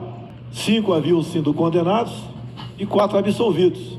E o que é, o que é curioso, deputado Betão, você, você, você é do Rio de Janeiro, é que o militar que havia apertado o gatilho e matou realmente aquele elemento, ele foi absolvido. E o tenente, comandando, que era o comandante da operação, foi condenado a 19 anos e 6 meses de prisão, inclusive enquadrado como crime hediondo. Agora, o que é importante nisso? Quem o condenou, Denise Frossar? Eu não considero que foi a, a promotoria. Compareceu o coronel Menique, é um dos coronéis mais antigos do Rio de Janeiro. Compareceu fardado, ao lado da promotoria, né? e ali falou o que queria e o que não queria contra o tenente. Contra o tenente. Acusando de tudo que foi possível, inclusive, né? É, se esquecendo do fato que ele sempre foi um brilhante oficial e foi, se não me engano, o primeiro na academia da Polícia Militar. E a defesa, depois, depois de acabado, conversando com a defesa, Denise Frossar, não, eles não conseguiram trazer para falar do lado dele, lá da defesa, nenhum outro coronel que havia comandado o tenente acusado daquilo. Por quê? Porque qualquer outro coronel que fosse depor ali, favorável ao tenente, logicamente estaria batendo de frente com o coronel Menique. Então, com toda certeza, né, estaria sendo enquadrado esse, esse outro coronel mais moderno, como está chamando de mentiroso o coronel Menique. Bem, isso é um fato que eu acho que, por parte do juiz, né, não poderia passar a ser desapercebido, acredito, acredito eu. Se bem que o juiz, parece nesse episódio, ele só entra no final, lá, quando na sala secreta, etc. Mas eu acho que é uma coisa que, apesar disso tudo, poderia ser discutido ali por que, que a defesa não trouxe nenhum outro superior comandante de batalhão que serviu para o tenente. O que serviu para fazer com que os jurados ou condenassem por 5 a 2 foi exatamente o depoimento do coronel, que falou sobre uma sindicância feita por ele à época. Nem vou entrar no detalhe, Denise, sobre a, sobre a, a desqualificação dos acusados, né? ou sobre o fato em si. Eu, eu entendo, eu também, a senhora deve concordar comigo, o que se tem que discutir ali é o que, estão nos, o que está nos autos fora dos autos pode ser discutido. Mas a palavra do coronel funcionou. Agora, o que é importante nisso? Que a gente aqui, eu estou completando 16 anos em Brasília. Né? A quem interessa a condenação pura e simples de militares da, da polícia do Rio de Janeiro, sendo culpados ou não. Interessa ao casal de garotinhos. Por quê? A Anistia Internacional cobra a punição de policiais em nosso país. Cobra insistentemente. Ele tem que ter um número X, ou um percentual tanto, né, de policiais presos. Daí quer dizer que o Estado que mais prende percentualmente policiais militares é o Estado que mais está ao lado dos direitos humanos. Então, senhor presidente, eu não sei ainda como a gente pode colaborar, já que o advogado vai recorrer da sentença, né, neste episódio. Porque os outros coronéis mais modernos não podem depor, senão vão para a geladeira, vão ser perseguidos. E o tenente ficou como um coitado ali, um jovem de vinte e poucos anos, condenado. Não foi ele que matou a Denise Frossá, quem matou foi o sargento. O sargento falou, eu que matei. E o sargento foi absolvido no outro tribunal de júri. Então isso tem que ser visto, pelo que parece, né? Há um interesse muito grande. Eu não sei como funciona no lado da magistratura as promoções, mas para o coronel Menique, está mais do que comprovado que ele está ao lado do governo do Estado né, para atender a anistia internacional e simplesmente punir por punir. Isso não pode acontecer. Isso desqualifica, é, desmoraliza o tribunal de júri. E o coitado do tenente, como é o coitado de qualquer outro policial militar, não tem dinheiro para pagar advogado. E geralmente é um advogado lá também sem, muita, sem muitos conhecimentos, que numa hora dessa não levanta esses fatos. Eu que não sou advogado percebi isso. E depois comprovei. Então, deputado Betão, é o nosso Estado, né, que pese aqui o, o nosso governador, é nosso governador do Rio, mas esse comportamento não está certo. Eu quero me assessorar da, da Denise Frossá, de outros juízes, como podemos proceder no futuro. Se um coronel vai depor, outro mais moderno não pode depor porque vai ser perseguido, tem que ser desqualificado esse depoimento desse, dessa autoridade. Então você tem essa questão das milícias, e você mencionou bem que tem aqui, em torno de Brasília, onde eu moro, vários clubes de tiro. Eu sei que aqui em Brasília tem um clube de tiro em que eles, por exemplo, eles têm 400 tipos de arma. Então você vê um filme do John Wayne, você vê um filme Exterminador do Futuro, ah, eu quero praticar com aquela arma é possível que eles tenham. Qualquer tipo de armamento, você paga lá a taxa e vai tirar. E eles têm um evento aqui que é uma vez por ano que tem um tanque que a pessoa aluga e você entra lá no espaço deles lá para passar em cima de carro, essas coisas assim, brinquedos de adulto, né? Aquela diferença que o homem e, e, a criança, o que muda é o preço dos brinquedos. E aí, assim, os caras vêm de helicóptero de Goiânia, médicos, você chega lá, é Porsche, Mercedes, carros caríssimos na porta, os caras vêm de helicóptero aqui, fica lá tirando, depois volta. Mas o ponto disso, vou fazer essa longa digressão, é que você tem, com esses clubes de tiro também, que é diferente disso aí que eu falei, um fenômeno que é muito comum há décadas nos Estados Unidos, que é a formação das milícias. Lá você tem aquele Oath Keepers, os Proud Boys, que são esses grupos supremacistas envolvidos na invasão do Congresso americano, e a revista, esqueci o nome da revista agora, mas ela fez uma reportagem mostrando como esses grupos eles estão recrutando ex-militares, ex-policiais, em tese para fazer clube de tiro, mas ali eles têm toda uma formação teórica em cima dessa coisa do supremacista. Então você tem, e esses grupos são apontados há décadas pelos, pelo FBI, pelo NSA, como a maior ameaça terrorista dos Estados Unidos é a ameaça interna. Aí sim é o inimigo interno, né, que são os próprios americanos praticando esses atos, né, com exceção lá do 11 de setembro, não me lembro assim de um ataque de, de muçulmanos, né, dessas coisas que gostam de atribuir à população islâmica. E eu vejo que isso é um fenômeno que está acontecendo no Brasil. Não é à toa que o Bolsonaro vai à formatura de Polícia Federal, de vez em quando tem um grupo lá de, não sei se são militares, a Polícia Militar, ou o grupo do Exército, ou Policial Federal, com roupas negras, vão lá no Palácio do Alvorada, fazem uns sinais, o Bolsonaro dá todo esse prestígio para eles, né? E isso não é uma coisa que vai parar, foi facilitado, tem um discurso dele que estimula esse tipo de coisa. E aí, qual é o paralelo possível de se fazer com isso que está sendo construído? Porque isso não surgiu do dia para a noite, não começou agora, mas está sendo alimentado pelo Bolsonaro. E aí a gente tende a falar assim: é o Bolsonaro, mas é o Bolsonaro apenas onde os militares entram nessa equação. Você já falou um pouquinho aí de quem é esse pessoal que orbita o presidente da República, né? E eu sempre fico chateado assim, eu vejo ah, o Bolsonaro está arrastando o exército. O Bolsonaro ele é em 2014 quando o alto comando permitiu que ele fizesse campanha nas formaturas da MAN, desde 2014, ele foi escolhido. Ele passou anos sem poder entrar em instalações militares, e aí, quando era o momento conveniente, ó, vamos trazê-lo. Então, o Exército abriu, fechou e abriu de novo as portas para ele, né? como se o Bolsonaro estivesse controlando esses militares todos. Então, qual é o paralelo uhum. possível? Né? Onde é que entram os militares? E aí vou adicionar uma última ponta para você amarrar, que é, acho que foi ano passado, você talvez se lembre aí, esses balões de ensaio, né? um projeto de lei para alteração nas polícias militares, que são um braço auxiliar, uma força auxiliar das Forças Armadas, para criar um outro posto ali de general, policial militar, e aí tiraria, de certa forma, o controle dos governadores sobre as polícias militares, que passaria para o governo federal. Um projeto de lei, os caras vão avançando, passando uma comissão, passando outra, vai passando a boiada, né? Bolsonaro está lá falando e a boiada está indo pelo outro lado, né? Então, isso não é tudo da cabeça dele, tem uma operação em marcha. E aí tem que ter muito cuidado também para não entrar naquela coisa de teoria da conspiração. Mas aí eu vou amarrar também para pedir a sua opinião. Essa história de guerra híbrida, partido militar, tem várias pessoas aí que estudam muito o assunto. Há divergências em questões teóricas, né? E que esbarra, está no limite de teoria da conspiração, mas como você começa a ligar os pontos, as coisas fazem sentido. E aí, aquela sua teoria da conspiração, ela é teoria da conspiração até a hora que ela deixa de ser, né? Não sei se faz Não, sentido isso que eu falei, vou pedir para você amarrar essa confusão. Claro. Não, eu costumo dizer que teoria da conspiração é uma espécie de sociologia dos idiotas. Né? Por quê?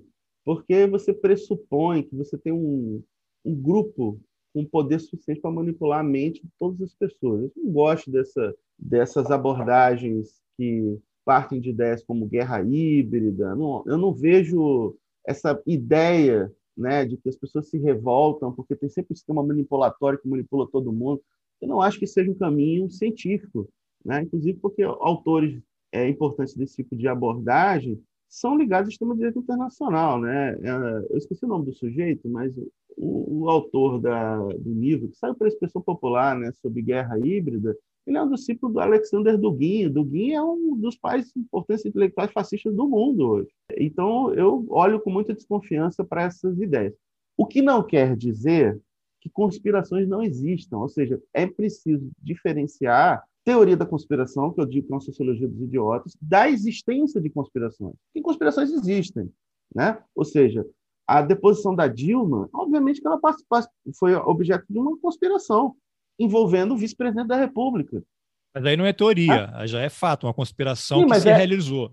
Uma conspiração efetiva. Existem algumas conspirações que, por uma conjunção astral, talvez, a gente tem documentos que, que as comprovam. Né? Por exemplo, o golpe de 64, o Chile, trabalho né? magnífico. O Allende. Não, mas também esses dois casos onde a documentação que foi publicada confirma a existência de conspirações. O que não quer dizer que a mera existência de conspiração explique os resultados históricos que se desenvolveram a partir de então. Eu quero chamar atenção para a diferença entre a existência de conspiração e teorias de conspiração. Teorias de conspiração geralmente é uma, são ideias muito perigosas, né? porque boa parte da ideologia antissemita, por exemplo, parte dessa ideia de governo mundial, blá, blá, blá, né? Com a extrema-direita, ah, o Jorge Soros manipula todo mundo. Bom, agora existência de conspiração é outra coisa, ou seja, que exista né, como tem sido levantado por alguns pesquisadores que estudam militares na política no Brasil, que um grupo importante do oficialato militar, em 2014, decidiu que o Bolsonaro podia ser uma aposta, isso tem comprovação. Bolsonaro, que não poderia frequentar, é, não podia ficar muito perto dos quartéis, mais ou menos, né? Em 2014, o Bolsonaro foi lá intimidar a Comissão Nacional da Verdade quando ela foi lá fazer uma diligência num dos batalhões do Exército aqui no Rio de Janeiro.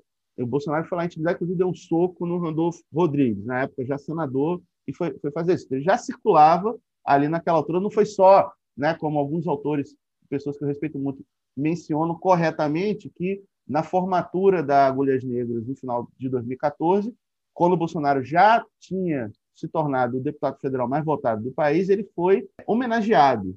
Isso só poderia acontecer se ele tivesse o consentimento do comando das Forças Armadas. Né? Tava lá, Vilas Boas, esse, esse, esses escrotos todo aí do comando militar, certo? Então, isso é fato. Né? Isso é um fato, né? uma teoria da conspiração. Há um é vídeo, inclusive. É, há um vídeo, ou seja, não, não estamos falando de uma coisa que a gente precisa da liberação de documentos secretos. Não, está aí. Né? Ou seja, você recupera e reconstitui né, essa participação do comando das Forças Armadas no processo de ascensão do bolsonarismo. Isso é rastreável com base em documentação que está publicada, que é pública, que a gente pode recuperar e etc. Então, isso é, um, é uma outra coisa. Bom, isso a gente precisa entender as transformações que ocorreram no próprio, no próprio das Forças Armadas brasileiras. Como eu estava recuperando, o que ocorre no período pós-transição é que a ideologia da extrema-direita militar se torna hegemônica na caserna. E é importante lembrar que a extrema-direita militar, no processo de transição, ela não era majoritária. A posição majoritária, a posição do comando militar, era mais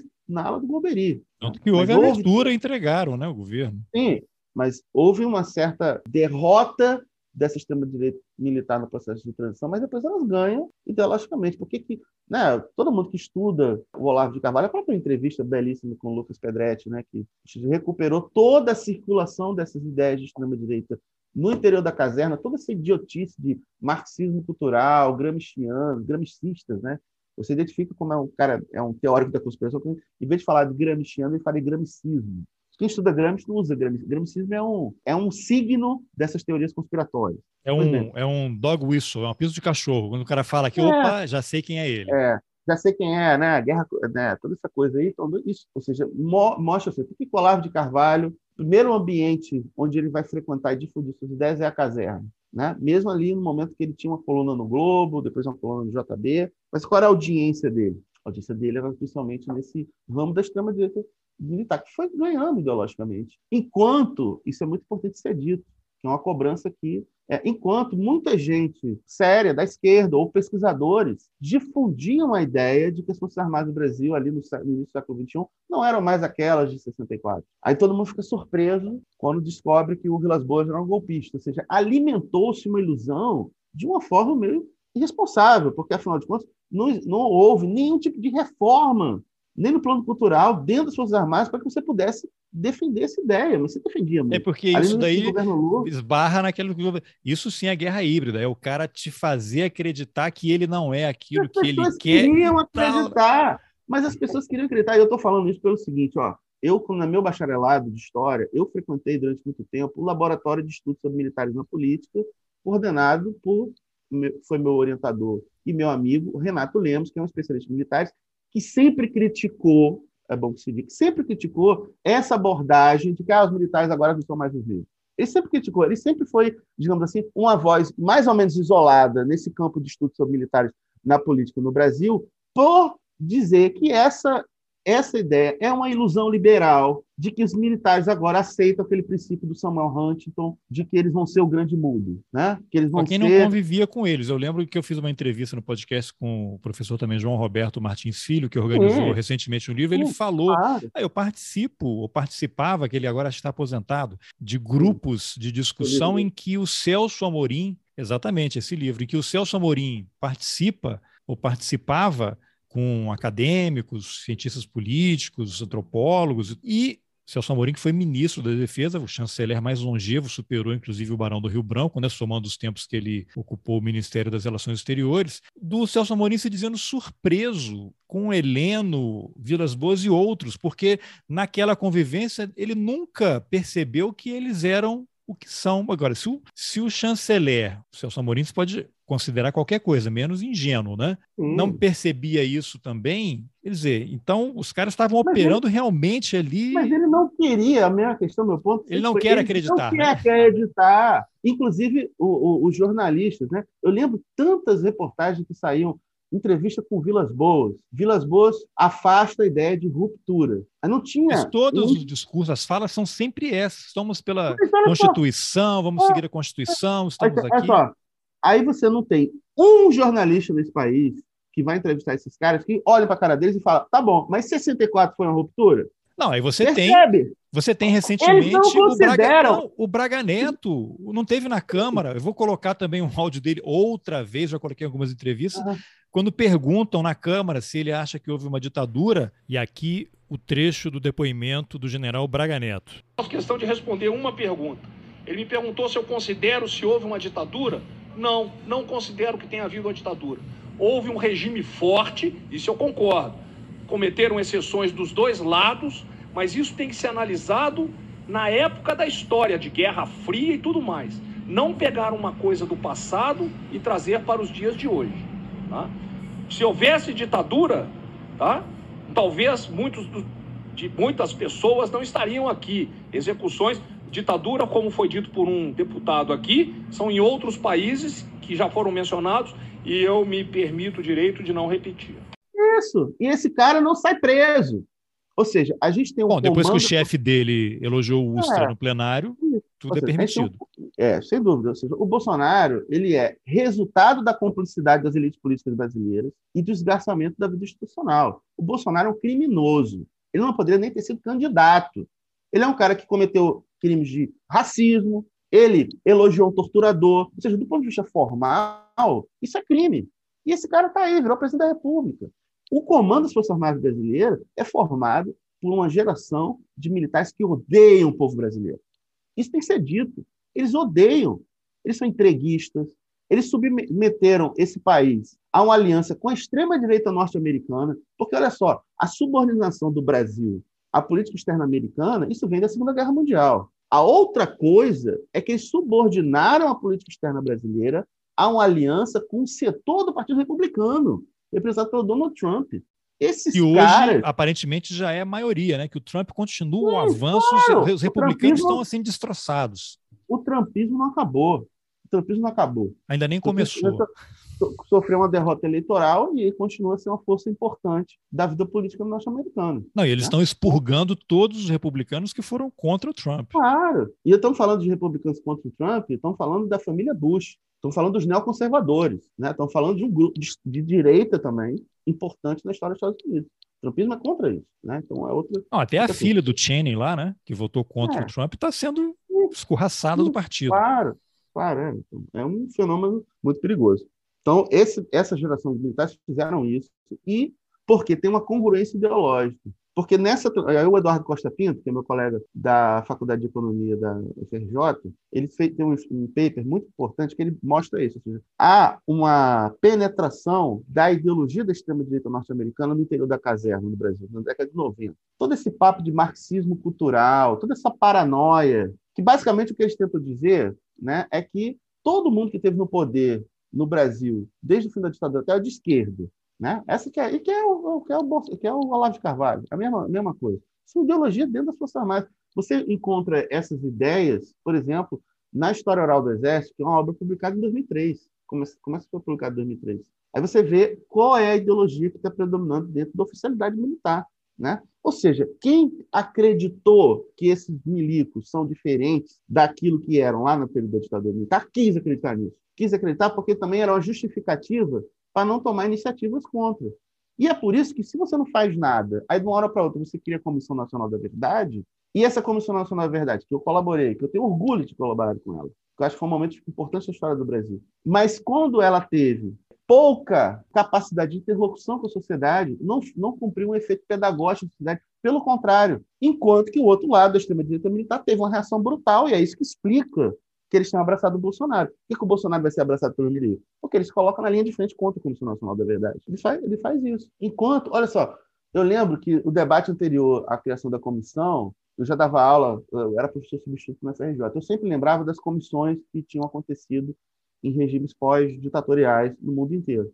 E eu sempre falava da Comissão da África do Sul, sempre falava criticamente da Comissão da África do Sul, porque a, a África do Sul, qual foi o procedimento? O procedimento aqui, os agentes da repressão do regime do apartheid, uma vez que eles confessassem os crimes, eles seriam perdoados. E eu achava isso um peleguismo completo. Continuo achando. A questão é que no Brasil foi muito pior que isso. Muito pior, porque, ao menos na África do Sul, a Comissão da Verdade, que tinha outro nome que eu não lembro, criou uma grande catarse nacional. Né? Isso, evidentemente, impede, por vários motivos, até pela estrutura racial da África do Sul, etc., impede que você tenha uma emergência de um grupo que vai reivindicar o apartheid. Ou seja, que tenha essa, essa que, que consiga ser uma extrema-direita que reivindica o passado de exceção daquele país africano. Ela é a Comissão da Verdade e Reconciliação. Sim, até essa ideia de, de reconciliação. Perceba, é uma visão moderada, e nada de radicalismo. As pessoas, os agentes da que cometeram crimes foram perdoados, mas se criou uma grande catarse nacional, ou seja,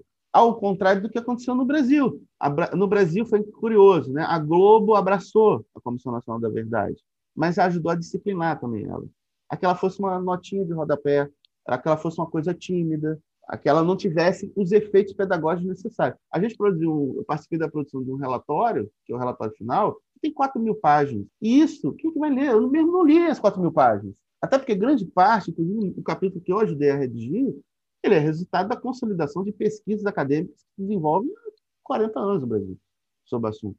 Então, obviamente, como é um documento oficial, tem muita coisa que está ali que não é novidade do ponto de vista do conhecimento, porque são resultados de pesquisas que já estão circulando aí no Brasil há muito tempo. Mas a ideia é o quê? Tornar essas pesquisas de conhecimento público.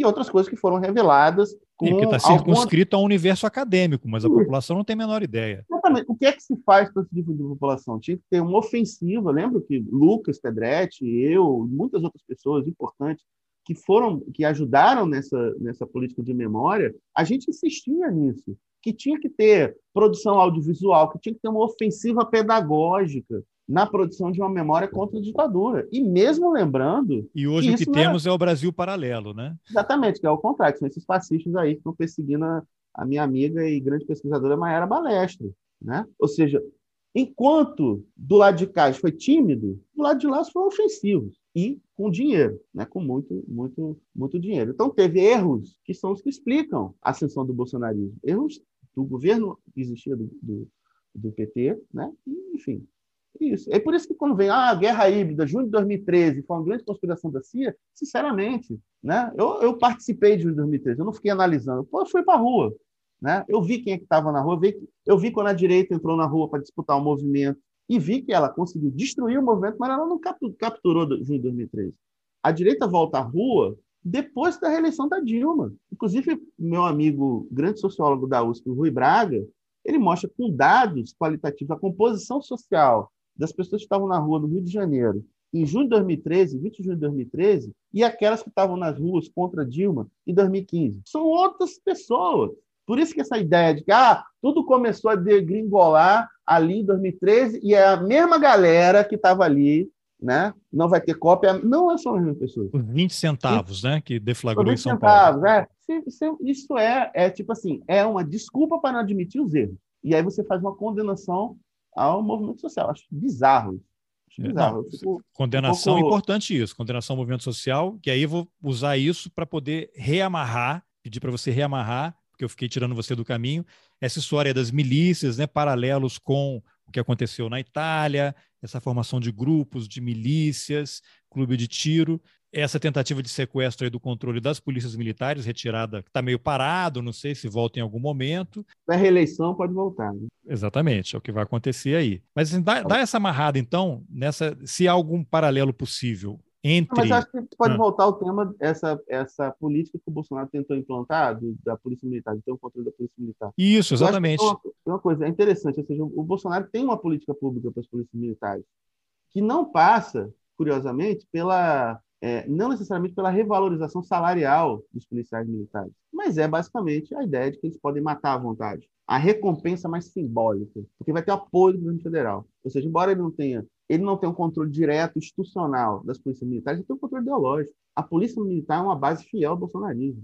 E aí, sinceramente, tem colegas que falam: não, a gente não pode falar isso, porque a gente tem que ganhar a polícia militar para o nosso lado. Não vai ganhar. Eu sempre penso assim que hoje você tem mais bolsonaristas do que policiais nas polícias. Não, eles são, eles são ideologicamente ganhos para isso. Porque, primeiro, para começar a história, a existência da polícia militar é um, cran, um cancro, é um, uma, uma excrescência é, é uma das outras, uma das muitas instituições brasileiras que não passaram por nenhum tipo de reforma no período pós-ditadura. Ou seja, simplesmente não era para existir polícia militar. A existência dela é uma parada grotesca, bizarra. Você tem batalhões. Até bombeiros são militares no Brasil? Isso, que não faz o menor sentido. Mas você não consegue convencer nem os bombeiros disso, né? Porque parece que ali tem uma recompensa simbólica né? Os caras ganham mal, se arriscam para caramba no caso dos bombeiros. São uma atividade profissional da maior importância. claro. para a vida da população. O pessoal não é, não é só apagar incêndio, eles ajudam em um monte de coisa. Seja, qual o sentido dessa atividade ser, ser militarizada se não manter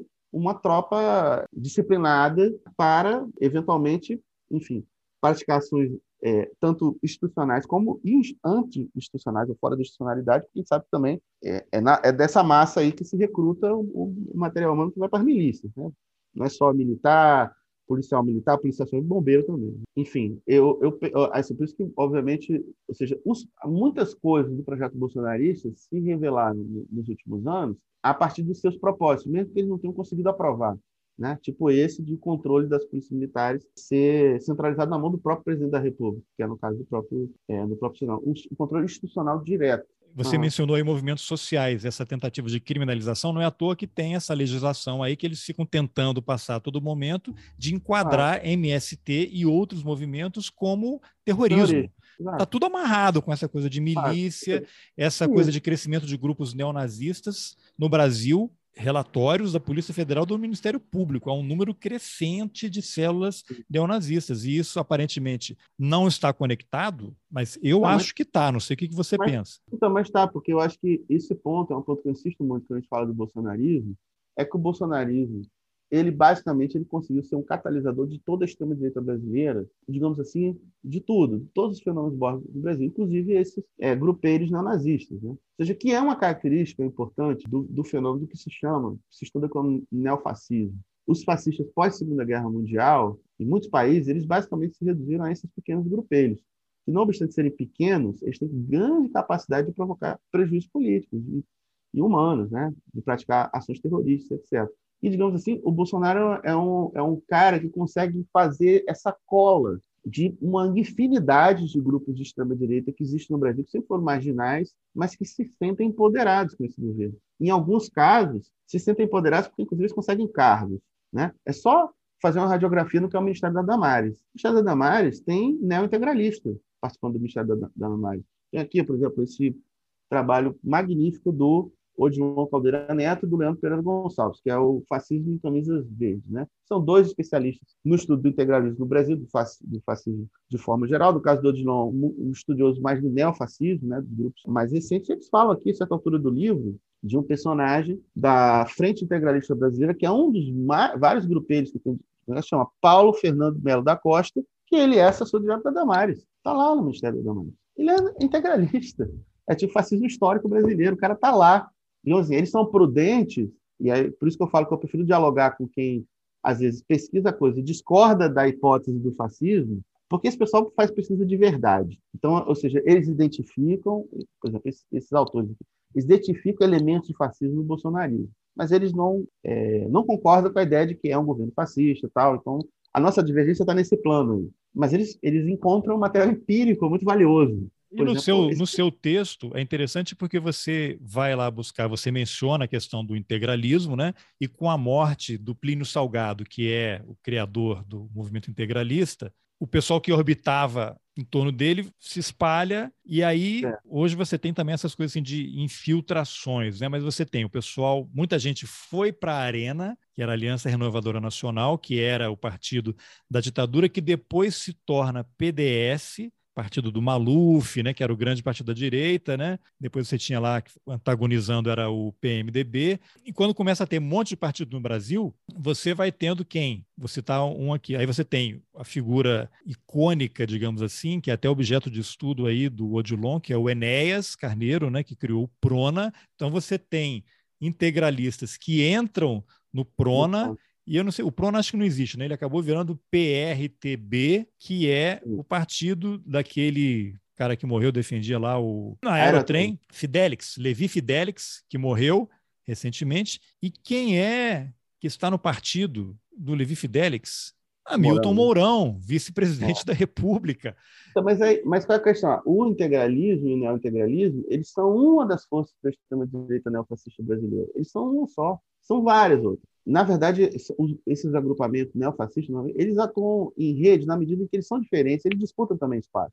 Tem um outro grupo no Brasil importante que é mais ligado, que é ligado à teoria do Dugin lá na, na Rússia, que é a, a quarta teoria política. É o Nova né? Resistência que está no PDT. Nova Resistência. Pois é, tem um personagem que é ligado a esse círculo aí, que é o Rafael Luz Vargas, atualmente ele está preso, mas em 2014, ele, ele, depois de ser preso dos protestos contra a Copa, ele, de fato, todo mundo descobriu, o cara era neonazi mesmo, foi para a Rússia lutar do ele lado que jogou da a bomba lá no Porta dos Fundos?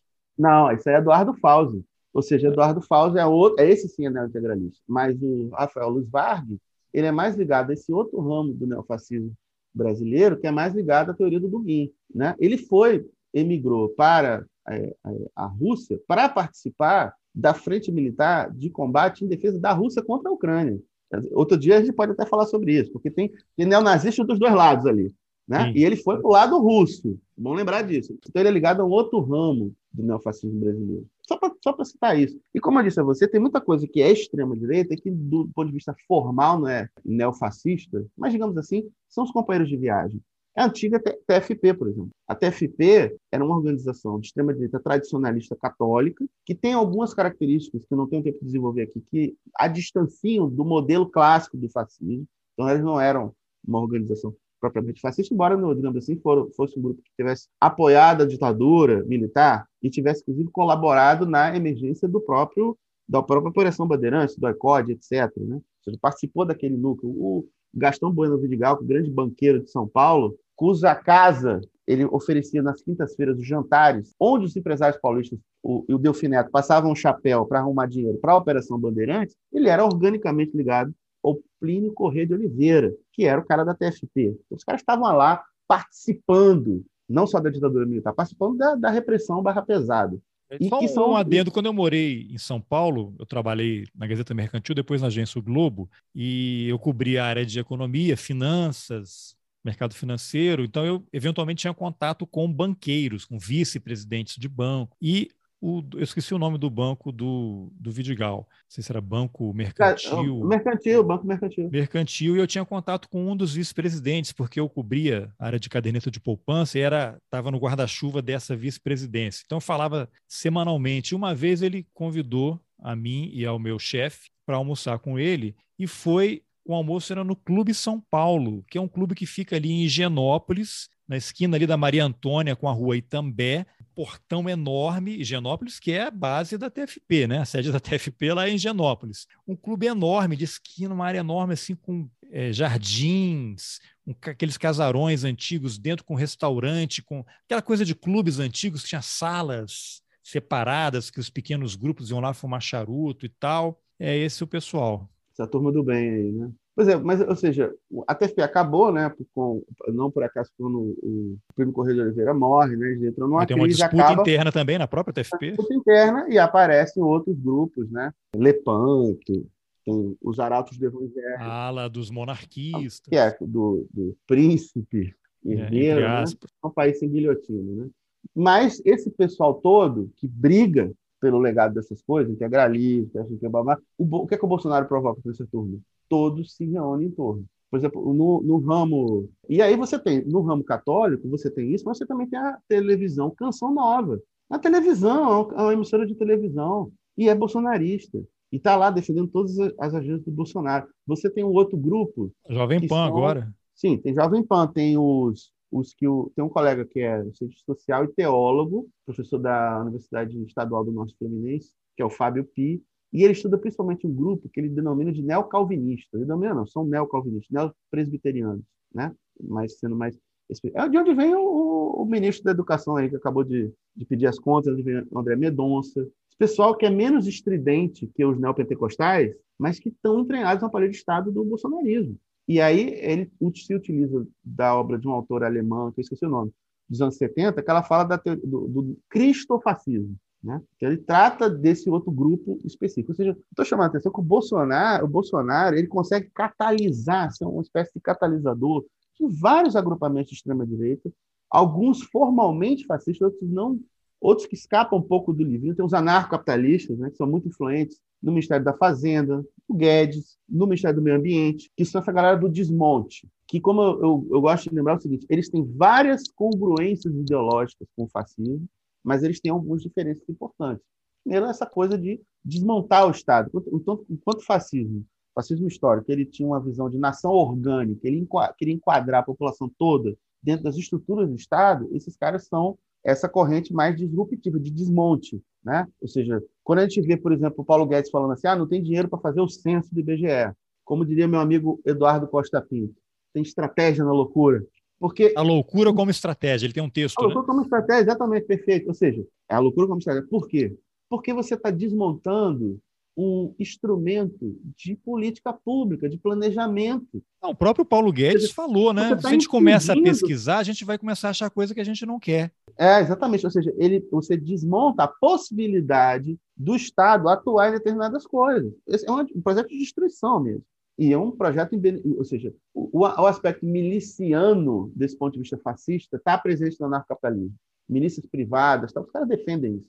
E são antidemocráticos explicitamente como, aliás, todos os teóricos do neoliberalismo, dos quais o anarcocapitalismo, digamos assim, é uma vertente pervertida, é uma perversão da coisa que já é pervertida, que é o neoliberalismo. São isso. Né? Eles cultuam o Pinochet, eles cultuam o que é do Pinochet? O aspecto exterminista, o extermínio do... Bolsonaro teve lá no Chile e elogiou, né? Teve no Paraguai e elogiou os troços, né? Que eram, que eram pedófilos lá, né? todo mundo conhece é. as histórias. Seja, essa, essa, essa veia exterminista por exemplo, ele reivindica a ditadura militar brasileira, o Médici, né, o mais sanguinário dos, dos ditadores. Mas não a política econômica que era implantada lá, que era totalmente estatizante. O período de maior crescimento das empresas estatais na história do Brasil foi o período da ditadura militar, principalmente entre 67 e 74. Milagre, né, econômico. Então, 60% das estatais brasileiras foram construídas nesse período. É, é, tem muito mais estatização no período da ditadura do que no período Vargas. E, e, e ninguém se preocupe que não é isso que o Bolsonaro reivindica. Ele é neoliberal, né?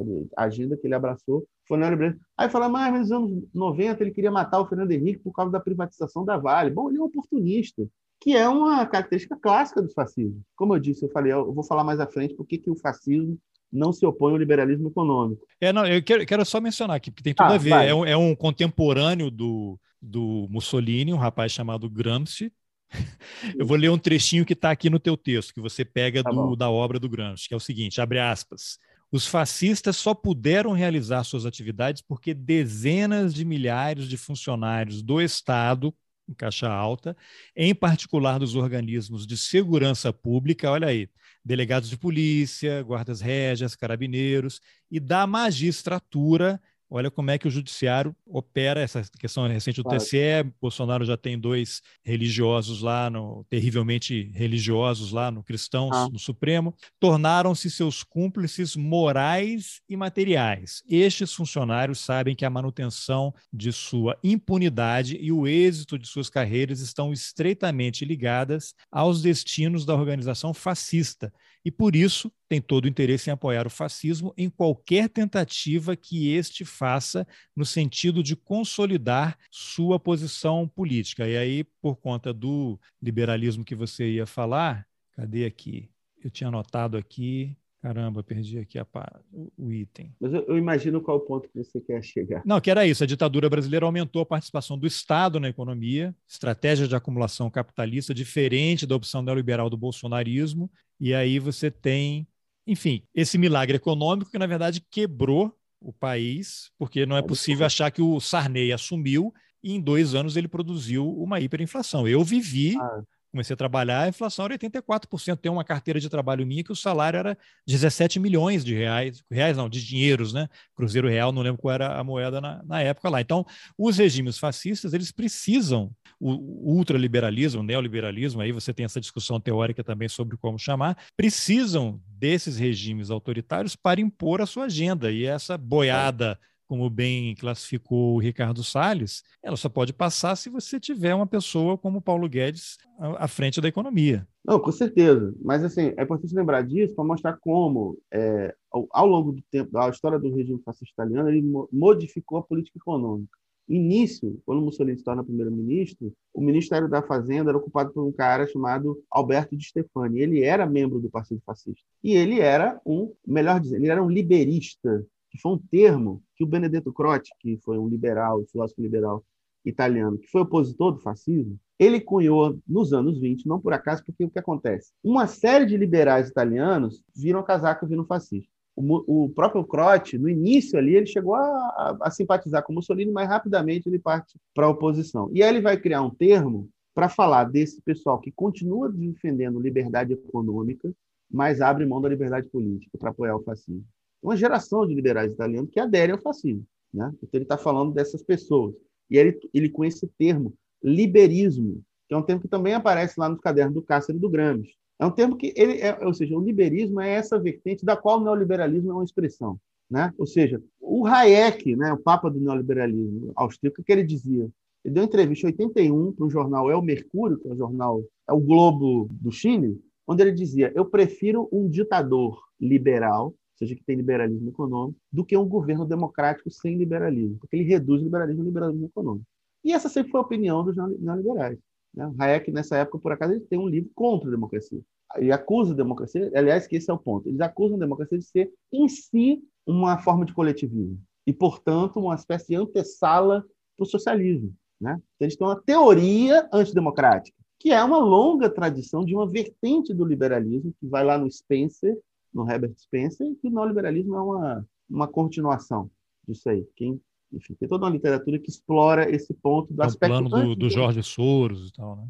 Não, mas aí não, aí Jorge, Jorge Soros é essas teorias da conspiração. Então, uma vertente, uma, uma linha uma vertente do pensamento liberal que é uma, vertente que abraça a ideia de democracia, mas tem uma outra que se opõe à ideia de democracia. E o neoliberalismo é parte dessa vertente antidemocrática, uma tradição no interior da tradição liberal, uma subtradição, para dizer assim. Pois bem, mas só que o regime do Mussolini, seguindo a tendência do capitalismo de forma geral, vai abrir mão da ideia de liberalismo econômico.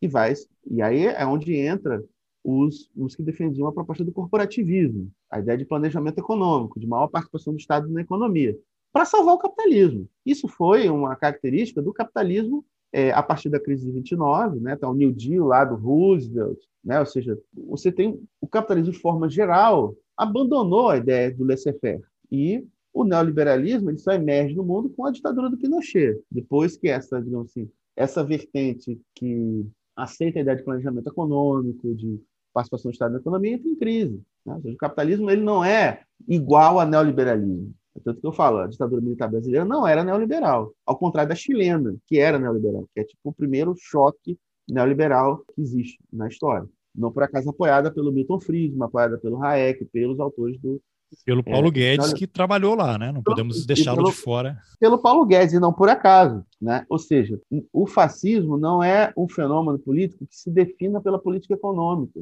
É uma ideia errada. Por que, que é uma ideia errada? É uma ideia errada, mas é produzida pela experiência histórica, principalmente do nazismo. Porque, como Hitler chega no poder já em 1933, o mundo capitalista já tinha abandonado o laissez-faire. Então, ele só participa dessa vertente mais estatizante, digamos assim, que tem mais investimentos públicos que é uma tendência geral do capitalismo, não específica de nada. O próprio liberalismo se modifica naquela época, o David Harvey chama de liberalismo embutido, tem vários, né? É, que é o Keynes, né? que são essas outras teorias que têm uma visão contrária à ideia do laissez-faire, mas continua sendo capitalista. Então, o fascismo, ele... porque o fascismo ele é, quando eu falei que ele era anticonservador na dimensão política, ele é conservador também na medida em que ele tem uma pretensão, e ele, quando torna regime, ele faz de restauração e conservação da ordem do capital.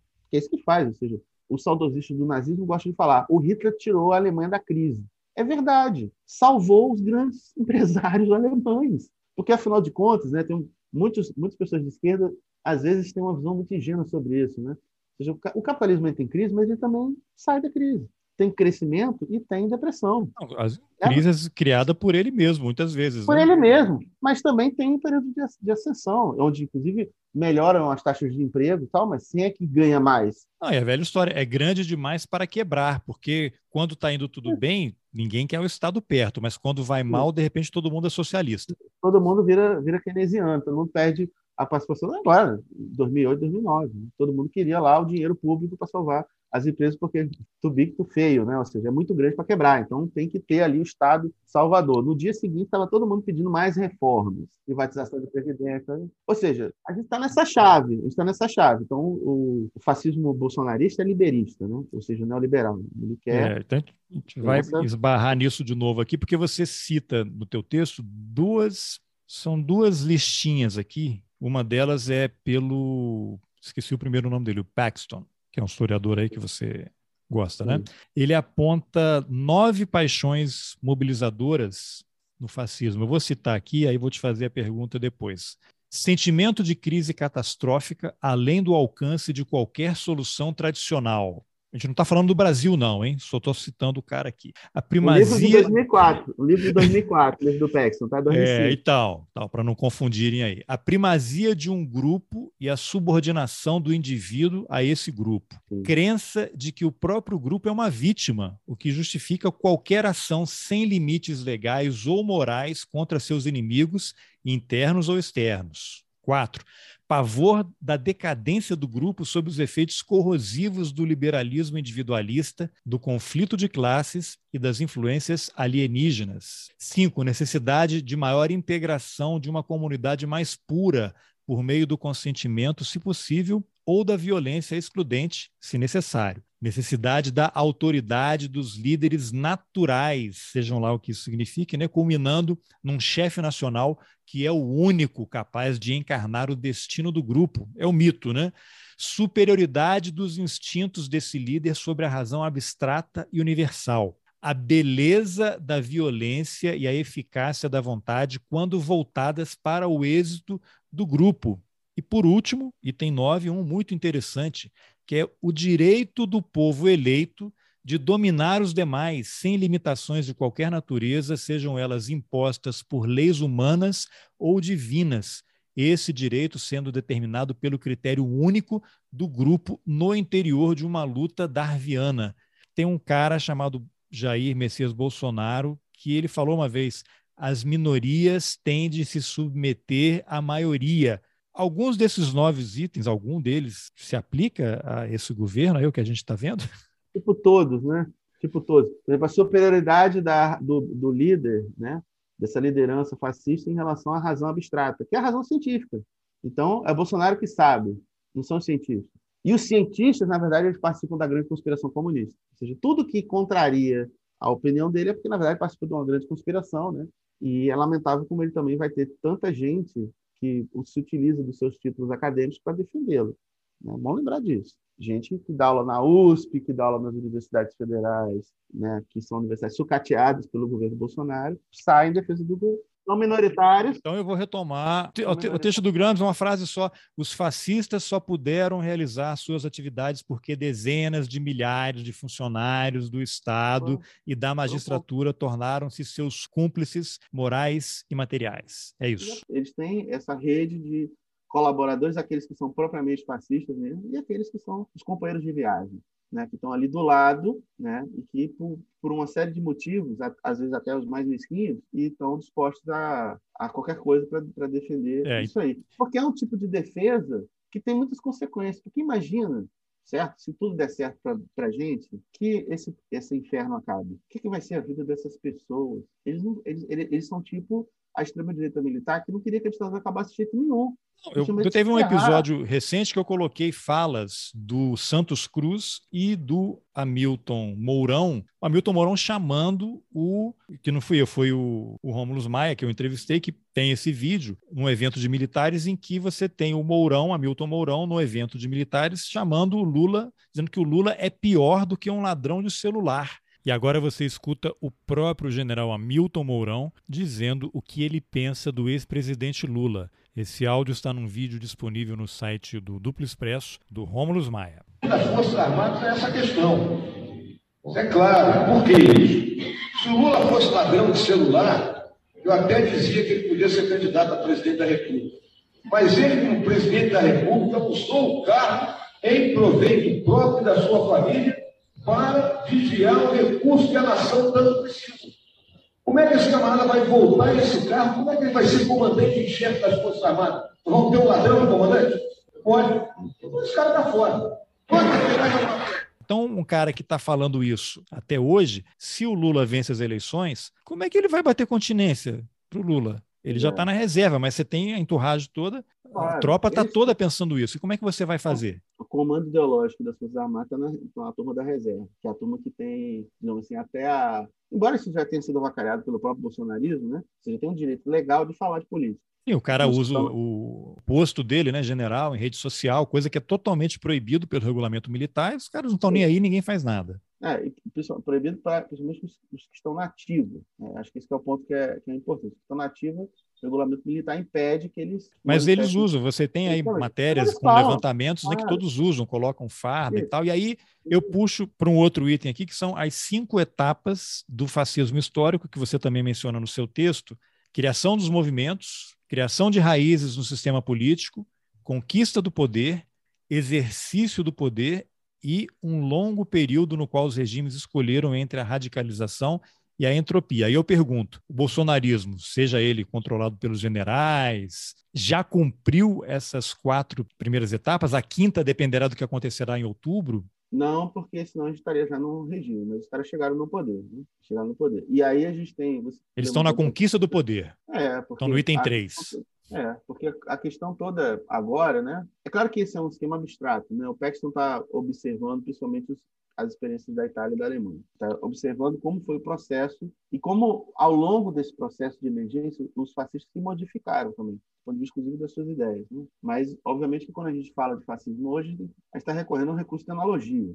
Né? A gente está fazendo analogias entre a experiência, o mundo hoje é um mundo diferente daquele. Ou seja, o horizonte da expectativa de que o mundo pudesse sair do capitalismo e abraçar o socialismo estava colocado no horizonte histórico nos anos 20 e 30. E hoje é uma mera paranoia, alimentada pela extrema-direita e pequenos grupos de esquerda sem relevância nenhuma que acreditam que a revolução está chegando. De um lado, tem toda a relevância, porque é uma teoria da conspiração para justificar o poder da extrema-direita, para fechamento do regime. Do outro lado, é simplesmente um pessoal meio delirante que não tem relevância nenhum. Agora, o que eu acho que a gente tem que pensar, então, evidentemente, quando a gente está falando analogias, a gente está falando de condições históricas que são diferentes. Se o, o fascismo ele se define como um movimento, é, uma experiência contra-revolucionária, a gente está falando de de uma experiência contra-revolucionária no mundo onde, infelizmente, a revolução saiu do horizonte. Não é uma frase que eu gosto de dizer. Eu me sinto mal em falar que a revolução saiu do horizonte, mas é um fato. Não quer dizer que ela não possa voltar ao horizonte. Mas é, isso, é disso que se trata. Ou seja, ameaça comunista é mera retórica para mobilizar a gente estúpida, né, para apoiar essa turma toda. Né? Isso não tem materialidade nenhuma. Tanto não tem que eles, eles são obrigados a recorrer a imagens absolutamente sólidas, como, por exemplo, a ideia de que o Jorge Soros, um dos maiores banqueiros do mundo, financia a esquerda. É, deve ser um suicida, né? Mas, assim, mas isso tem é, forte dose de antissemitismo, né? O Jorge Soros é judeu, né? Ele, aliás, foi um patrocinador do Vitor Orbán. E hoje ele é tratado como inimigo número um do regime do Orbán. Mas um dos caras que patrocinaram a emergência do Orbán como líder, porque o partido do Orbán na Hungria é o Partido Liberal, traduzido do húngaro, né? o Partido Liberal. Né? Hoje, tem orgulho de dizer que ele governa um país que é uma democracia iliberal. E a União Europeia é um negócio tão cínico né, que, do ponto de vista formal, então a Hungria deveria ser excluída da União Europeia, já que ela, ela rompe com a cláusula democrática. Mas está cheio de regime de extrema-direita na União Europeia. Você, na Polônia, a União Europeia é tão cínica que me lembra que a gente está no pós-cinismo, né? Que a gente não... É. Isso, então. Aí tem Polônia, tem Hungria, tem extrema-direita lá governando abertamente destruindo princípios basilares do liberalismo político, Estado de Direito, liberdade de expressão, estão tudo lá, está tudo certo. O que importa é a acumulação de capital, né? no final das contas. Mas beleza, mas olha só, o nosso cenário é um cenário onde, diferentemente do que aconteceu na experiência do trumpismo, dessa primeira experiência trumpista do governo, onde Trump não aceita o resultado da derrota eleitoral e tem um levante fascista, certo? O movimento fascista, a invasão do Capitólio, etc. O que é que o Trump não tenha, não tinha ali? Ele não tinha apoio das Forças Armadas nem da polícia. Pelo contrário. Teve um general lá que falou, pediu desculpas porque Desculpa, protegeram o Trump quando atravessou a rua para tirar uma foto com a Bíblia. Isso, ele foi lá, ele participou e, portanto, porque pelo princípio liberal lá definido pelo Samuel Huntington, no livro dele Soldado do Estado, as Forças Armadas devem ser neutras em relação às disputas políticas. É claro que isso, digamos assim, é uma grande abstração. É, aqui no Brasil eles têm o um artigo 142, né? Que são é. que, que, eles usam para dizer que são um poder moderador. Exato. Que é também a posição deles. Que foi Sim, eles é que operaram para botar isso na Constituição. Para botar isso na Constituição. E aí, obviamente, a partir disso eles fazem a interpretação deles. Aí pede um texto para o Ives Gandra Martins justificar que, é, que, são, sim, o poder moderador. Que é, outro fascista, né? Gandra. Vai lá e faz um texto para justificar que pode ter poder moderador, blá, blá, blá, blá, blá, blá. Mas eles sempre acharam isso, deles próprios desde a proclamação da República. A questão é, o que o Bolsonaro tem de apoio dentro do Brasil é justamente o que faltou ao Trump. Com o não reconhecimento, o não reconhecimento de uma vitória virtual do Lula, O Bolsonaro tem apoio das Forças Armadas. Esses bananas que estão no Tribunal Superior Eleitoral. Das polícias militares. Das polícias militares. Esses bananas que estão no Tribunal Superior Eleitoral, ninguém ali é confiável, o que, que eles fizeram? Eles tentaram ganhar os militares para legalidade, convidaram o Comando das Forças Armadas a, enfim, participar de uma atividade para fazer os Convidaram ou foram sugestionados a convidar? Sugestionados a convidar, né? O Barroso, esse cara que tem o Não, você tem lá atrás, o Toffoli tinha um general, Fernando Silva é. É, Azevedo, como assessor. O Etchegoyen. Não, não. O, não, não. Etchegoyen era do GSI, né? Era o Fernando Azevedo Silva, que foi assessor, depois virou ministro ah, da Defesa. Tá, tá, é verdade. Enfim, mas eu, olha só, os caras vão lá e convidam a cúpula das Forças Armadas para mostrar, tá vendo? As urnas eletrônicas são confiáveis. O que, é que os militares fazem? Não vão. Eles não foram. Tipo assim, o erro estava em botar o Fernando Azevedo Silva na. TSE, e depois ele já saiu alegando motivo de saúde.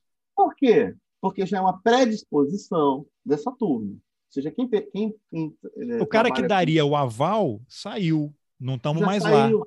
Já saiu. Sabe qual é? Sabe o que, é que corre no meio militar? A interpretação? todas as pesquisas são mentirosas, que na verdade Bolsonaro vai ser reeleito. Então você tem uma instituição... o Bolsonaro já dizia em 2018, né? Se eu não ganhar no primeiro turno é porque teve fraude. É, exatamente, ele continua dizendo, né? Ele ganhou a eleição, mas fala que ele tinha ganho no primeiro, e foi fraude, blá blá blá. Só que a coisa é assim, você tem o comportamento explícito das Forças Armadas brasileiras, da cúpula do, do Comando das Forças Armadas, desde já, que não vai reconhecer o resultado das urnas. E você tem essas instituições brasileiras funcionando, tentando acreditar mais uma vez que esses caras são legalistas e convite, os caras não vão. Você tinha o Barroso, dizer, que acabou foi... de deixar a presidência do TSE, dando Isso. várias declarações que as Forças Armadas são as garantidoras da democracia, que estão no processo eleitoral para garantir a lisura, estão ajudando a democracia. Agora, o auto-engano de novo, né? O auto-engano. Agora, qual é a diferença essencial do ponto de vista do poder material de uma coisa e outra? Um tem arma, outro não tem. Aí manda o jipe Mas... com cabe o soldado para fechar o Supremo. Não precisa, não precisa. Isso é mera, é mera metáfora. É metáfora. Então, a gente está diante desse desafio. Está desafio ah, bastou o tweet, né? Não precisa nem um Jeep, faz um tweet. Isso, para pressionar a decisão do, do Supremo. Está diante de um governo de extrema-direita que tem claras pretensões ditatoriais, sejam elas de implantação do regime fascista ou não. Certo? Isso é um debate colocado aí, mas que é um governo de extrema-direita que tem pretensões ditatoriais, isso é evidente. Um governo que declara que não vai aceitar um resultado das urnas que não seja é, vitória dele. da vitória dele, e você tem as instituições que carregam armas predispostas a também não aceitar. Não, e você tem agora o ministro da Defesa, o general, que tudo indica que vai ser o vice do Bolsonaro. Sim, general da reserva, ministro da Defesa, que esteve na Câmara disse que não houve ditadura, e o substituto dele é um cara que ligou para o governador do Ceará dizendo: se a confusão aí da polícia militar der problema, chama que a gente vai. Isso. É isso que está colocado no horizonte. E como é que a oposição ao bolsonarismo, onde estamos, certo? Porque ninguém aqui, neutro é shampoo de bebê. Né? Então a gente está aqui nesse lugar. Oposição ao governo Bolsonaro, a gente quer derrotar esse governo tal, quer que esse inferno acabe, tal, não sei o quê. Como é que é o comportamento das nossas lideranças? Atuam como se a gente estivesse diante de um governo de direita normal. Simplesmente. É um certo caminho para o desastre. É, começando a Folha de São Paulo, que sempre se recusou a chamar o Bolsonaro de extrema-direita, e quando você pega o manual de redação da Folha de São Paulo e vai ver quem são considerados políticos de extrema-direita. Você vai lá, passa, faz o checklist, é o Bolsonaro. E todos os amigos deles internacionais. Né? Então eles chamam o Bourbon de extrema-direita, não pode chamar o Bolsonaro de extrema-direita. Mas é o Maduro é ditador. Mas o Maduro é ditador. Né? E olha, nem tenho simpatia pelo Maduro, não, mas. Não, nem eu, mas, enfim, mas, dois pesos. Né? Exatamente, dois pesos, duas medidas. É um, é um manual de cinismo. Né? Pode botar extrema-direita para escrever no jornal, não tem problema nenhum para escrever artigo racista, tá, tá, não sei o quê, porque é liberdade de expressão. É muito curioso isso. Ah, você viu né? os colunistas todos ali, Instituto Mises Brasil, Instituto isso. Milênio, aqueles colunistas isso. todos, a minha impressão é aí coloca sempre um articulista negro, que é a cota, né? Você coloca isso. lá um negro, coloca um liberal para cumprir a cota para continuar fazendo o resto. Não, às vezes gente boa escreve, é claro, Sim. se você tem uma possibilidade é um espaço. de você vai deixar de ocupar de jeito nenhum, né? Tem que escrever também. Mas é bom saber onde você está você tá pisando, né? É por aí que a banda toca. Então você tem uma situação perigosa, né? A gente está é. vendo uma situação bastante perigosa e por isso que eu escrevi aquele texto. é isso que eu ia te né? perguntar, para a gente encerrar, que a gente está aqui há quase duas ah. horas, combinamos Claro. uma hora e meia e nem tocamos, né? Nem começamos a falar. Nada. É, Combinado. nada. Mas aí já fica aquela vontade para fazer outras conversas. Aí, pelo que você observa, tendo como base aquele texto que você escreveu lá no Facebook, que foi um alerta dessa. é, já ganhou, até caminhei para algumas pessoas, alguns amigos, e a resposta foi: não, eu não sei se eu concordo, se eu acho que tem esse clima, eu estou vendo muita gente preocupada. Qual que é a, a tua avaliação? Lustra aí a tua bola de cristal. Qual é a sua percepção em cima do que está acontecendo? Eleição agora em agosto, em agosto, em outubro, né? É, ainda não tem. Bolsonaro vai se candidatar? Não vai? Vai terminar o mandato? Os militares vão deixar ele ir? Ou ele termina e vai embora do Brasil? Negocia um salvo-conduto para os filhos? Porque a hora que ele tiver sem um foro privilegiado, vai ter um juiz de primeira instância aí que pode mandar prender o cara, né? Tudo É. pode acontecer. Bom. E aí vai ser, aí pode ser um motivo para qualquer outra coisa, mas qual é a tua percepção? Existe um clima de já ga- já ganhou? Vai ser Lula no primeiro turno?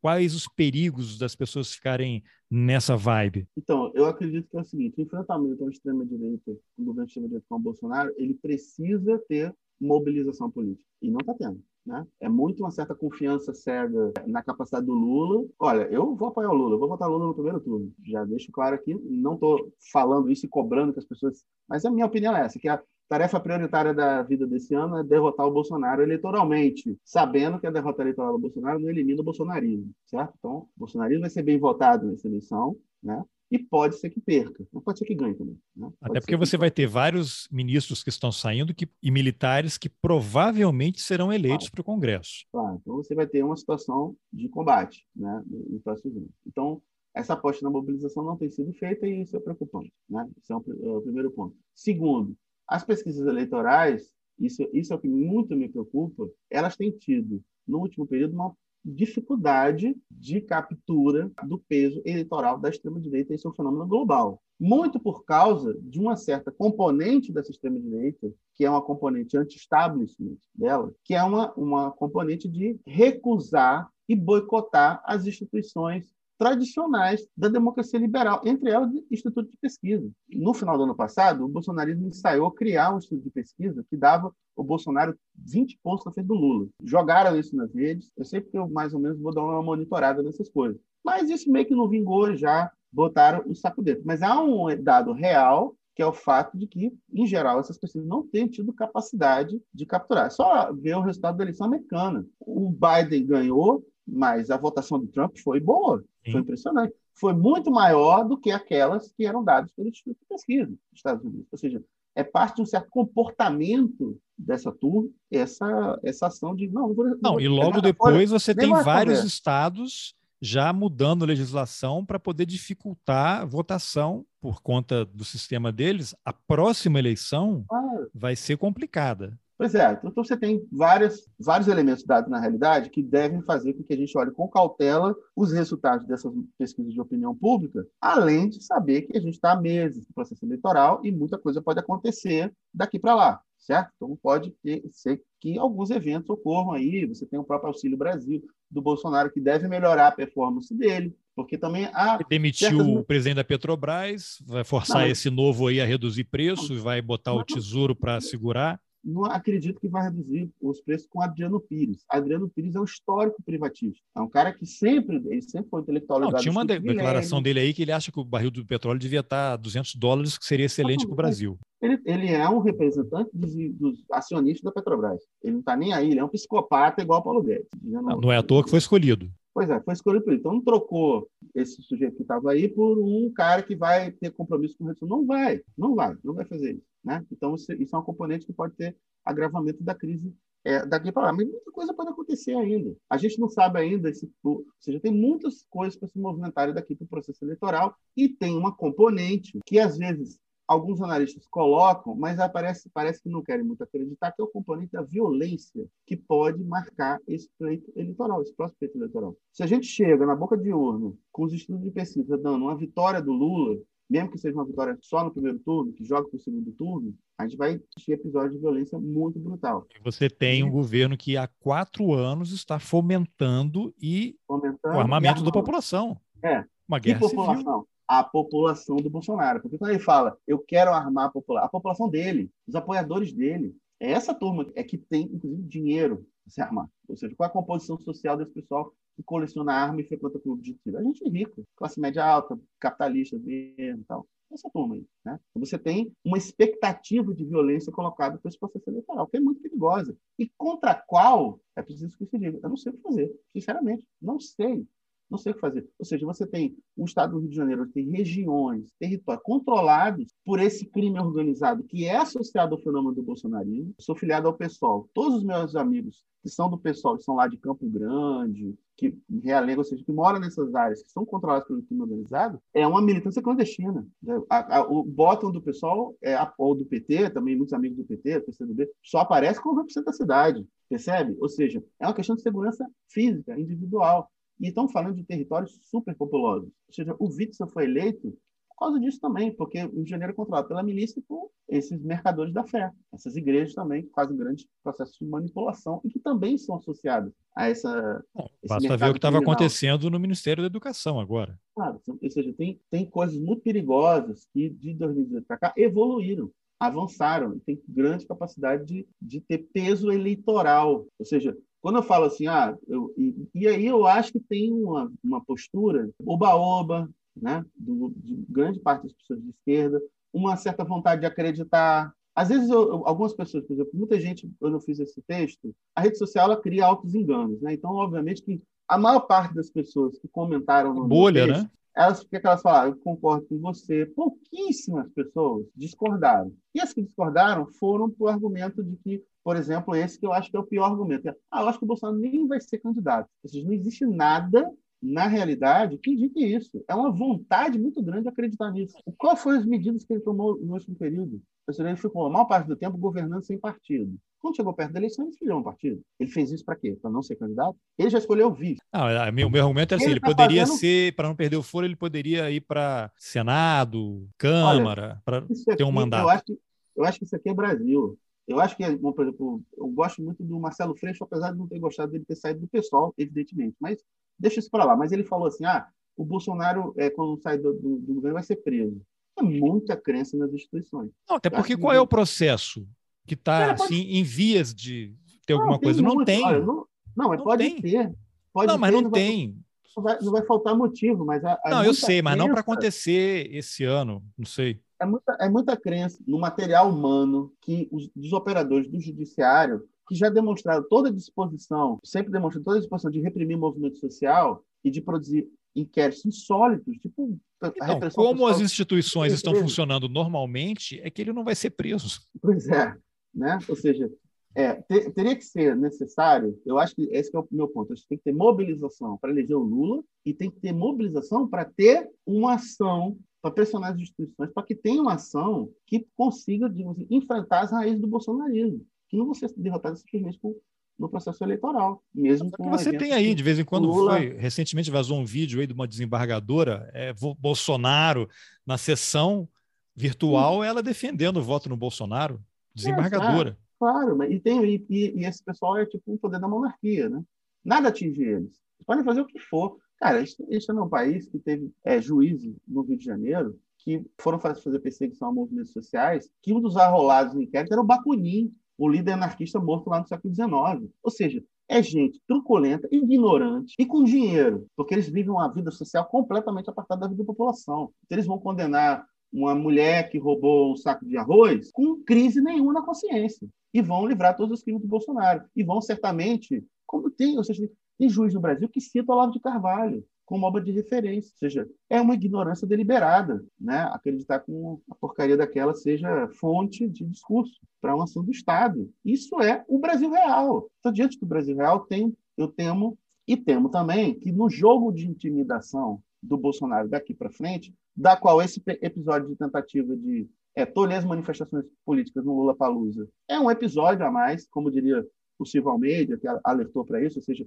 é o modus operandi do Bolsonaro. Esse jogo de intimidação também tenha capacidade de produzir efeitos de consenso, de criar bases de apoio do Bolsonaro, que as pessoas votem nele também por medo, né? E por acreditar nas coisas mais estapafúrdias do mundo, né? Ah, o Supremo liberou Lula porque o Supremo quer o Lula. Tipo, o Supremo que apoiou a prisão do Lula, sem a qual o Bolsonaro não teria sido eleito. Ou seja, o Barroso, o cara que votou para o Lula ficar preso. Não, o Supremo que não deixou o Lula se tornar ministro da Casa Civil da Dilma. Casa Civil, ou seja, que apoiou a Lava Jato, que foi uma operação ilegal, foi uma operação autoritária também. Ou seja, esse, esse aparelho judiciário que abriu as portas do Bolsonaro, que quando condenou, quando aceitou a prisão do Lula, sabia que o Bolsonaro seria o primeiro colocado nas pesquisas. Mas ah, eu lembro que essa coisa do auto-engano é muito perigoso, por quê? Porque eu lembro, em 2018, início do primeiro semestre de 2018, pouquíssimas pessoas falavam que o Bolsonaro podia ganhar a eleição. Pouquíssimas pessoas. Não, eu não acreditava. Não, é, é pessoas que eu, muito razoável, não acreditavam, achavam que não, não, claro que não.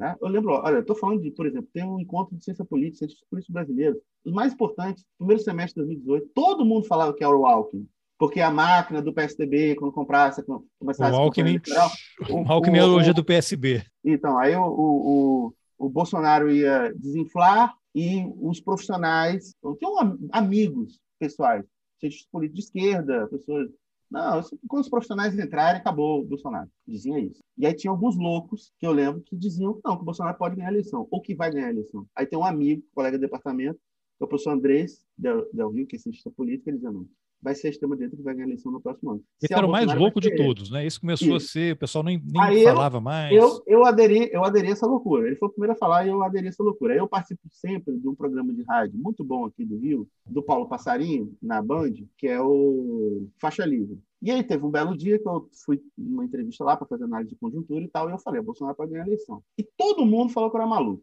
Todo mundo, todo mundo falou que eu era maluco. E eu tô falando de, de gente, tô falando de gente muito boa, de gente muito com muito mais experiência de análise política que eu.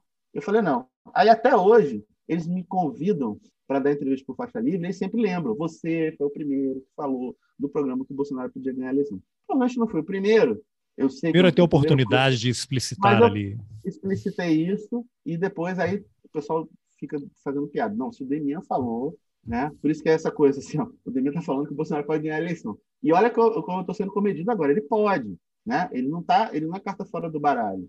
Ele tem potencial de ganhar eleição. Tem potencial de ganhar eleição. Ganhar no voto. Que, que voto é esse? É um voto num país com esgaçamento institucional, que não vive na pluralidade do regime democrático, porque isso é outra coisa que precisa ser dito. Depois do golpe de 2016, quem defende isso é um, um amigo, colega, professor da UNB, que é o Luiz Felipe Miguel, ou seja, o Brasil está em transição para uma outra coisa. Sabemos qual. Sabemos qual, sabemos qual. E aí o Bolsonaro é o cavalo que está cavalgando a crise para levar para um, um, certo cavalo de Troia, né? Na barriga é. tem o que ali? O fascismo. Aí uma reeleição desse cara é basicamente uma chancela, uma autorização para que ele aprove tudo aquilo que ele não conseguiu aprovar no primeiro mandato. Não, é isso. Porque se, se ele é aprovado, tudo é permitido. Tudo é permitido mesmo. Não comprar vacina, falar que não é Covid, tudo, tudo. É uma, uma degradação completa. Só que nada disso é resultado de uma ação normal no âmbito das regras do jogo da democracia burguesa brasileira, que sempre foi muito limitada. Ou seja, a eleição de 2018, minha opinião é que ela nunca deveria ter sido aceita por, por quem perdeu. Ela foi uma consolidação de um golpe de Estado. A prisão do Lula foi um golpe de Estado. Não só a derrubada da Dilma foi um golpe de Estado. A prisão do Lula foi um golpe de Estado. E, aliás, a gente sabe hoje um golpe de Estado com componente militar, porque foi isso que chancelou a decisão do Supremo naquela ocasião. E a eleição chancelou isso.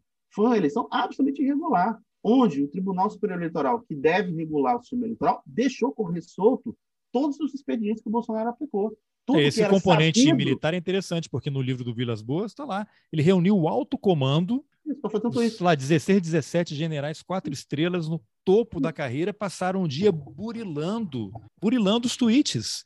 Isso. E fizeram isso, isso foi decisivo para o resultado das urnas. E foi uma campanha eleitoral feita com jogo sujo, com financiamento irregular de campanha, com tudo que já foi revelado sobre o que foi o processo eleitoral. Ou seja, até o meu querido é, companheiro é, Guilherme Boulos não devia ter dito que o Bolsonaro está errado, não deveria ter falado não era para aceitar aquele resultado. Essa eleição era um golpe, porque tem que ter coragem. Porque tem uma coisa que o, o bolsonarismo ganha na crise da, da República de 88 é, no Brasil, é porque ele é, ele é um resultado da crise, ele esgaça a crise, ele é uma doença oportunista que atinge um corpo doente que é a República de 88. Pois bem, qual é o nosso papel na transformação social? É simplesmente uma defesa do regime? É óbvio que a gente prefere a democracia liberal com todas as limitações brasileiras, né, do que um regime ditatorial, evidentemente. Não é a mesma coisa. Só lunático vai dizer que não tem diferença nenhuma. Mas esse regime tem problemas. Ele precisa ser modificado. Qual é a nossa proposta de mudança desse regime? Às vezes se fala, Vamos fazer uma nova constituinte. Já imaginou uma nova constituinte com esse Congresso aí? Eu acho que o pessoal está delirando. Vai aprovar pena de morte, vai banir os partidos de esquerda, vai ser uma parada, vai ser instituir o regime da Hungria no Brasil, né? Assim, no mínimo. Ou daí para frente. Um, um Orbán com Pinochet. Uma coisa mais ou menos assim. Ou seja, eu acho que está diante de um cenário perigoso, ou seja, essa coisa do fascismo, né? Por isso que a gente acabou, agora, segunda metade da entrevista, acabei nem insistindo muito nisso. Por quê?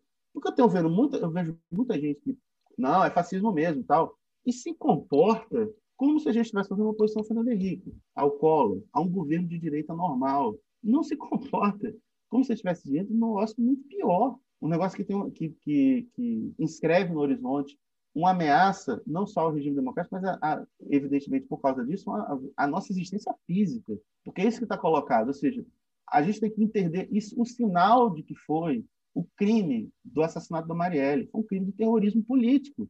Foi um crime para intimidar a esquerda. Né? Foi um crime que tem uma complexidade imensa, e um crime que a gente sabe que os culpados estão no vivendo da barra, porque todos os indícios chegam nisso, e que as pessoas às vezes têm timidez de falar isso porque não tem uma comprovação, assim, uma, uma prova escrita. Ou seja, um, um crime fabricado com cumplicidade dos agentes do Estado, que desligaram as câmeras que existiam na região, que era próximo do Hospital Geral da PM, onde ela foi assassinada. Ou seja, um crime onde o Rio de Janeiro estava sob intervenção militar liderado pelo Braga Neto.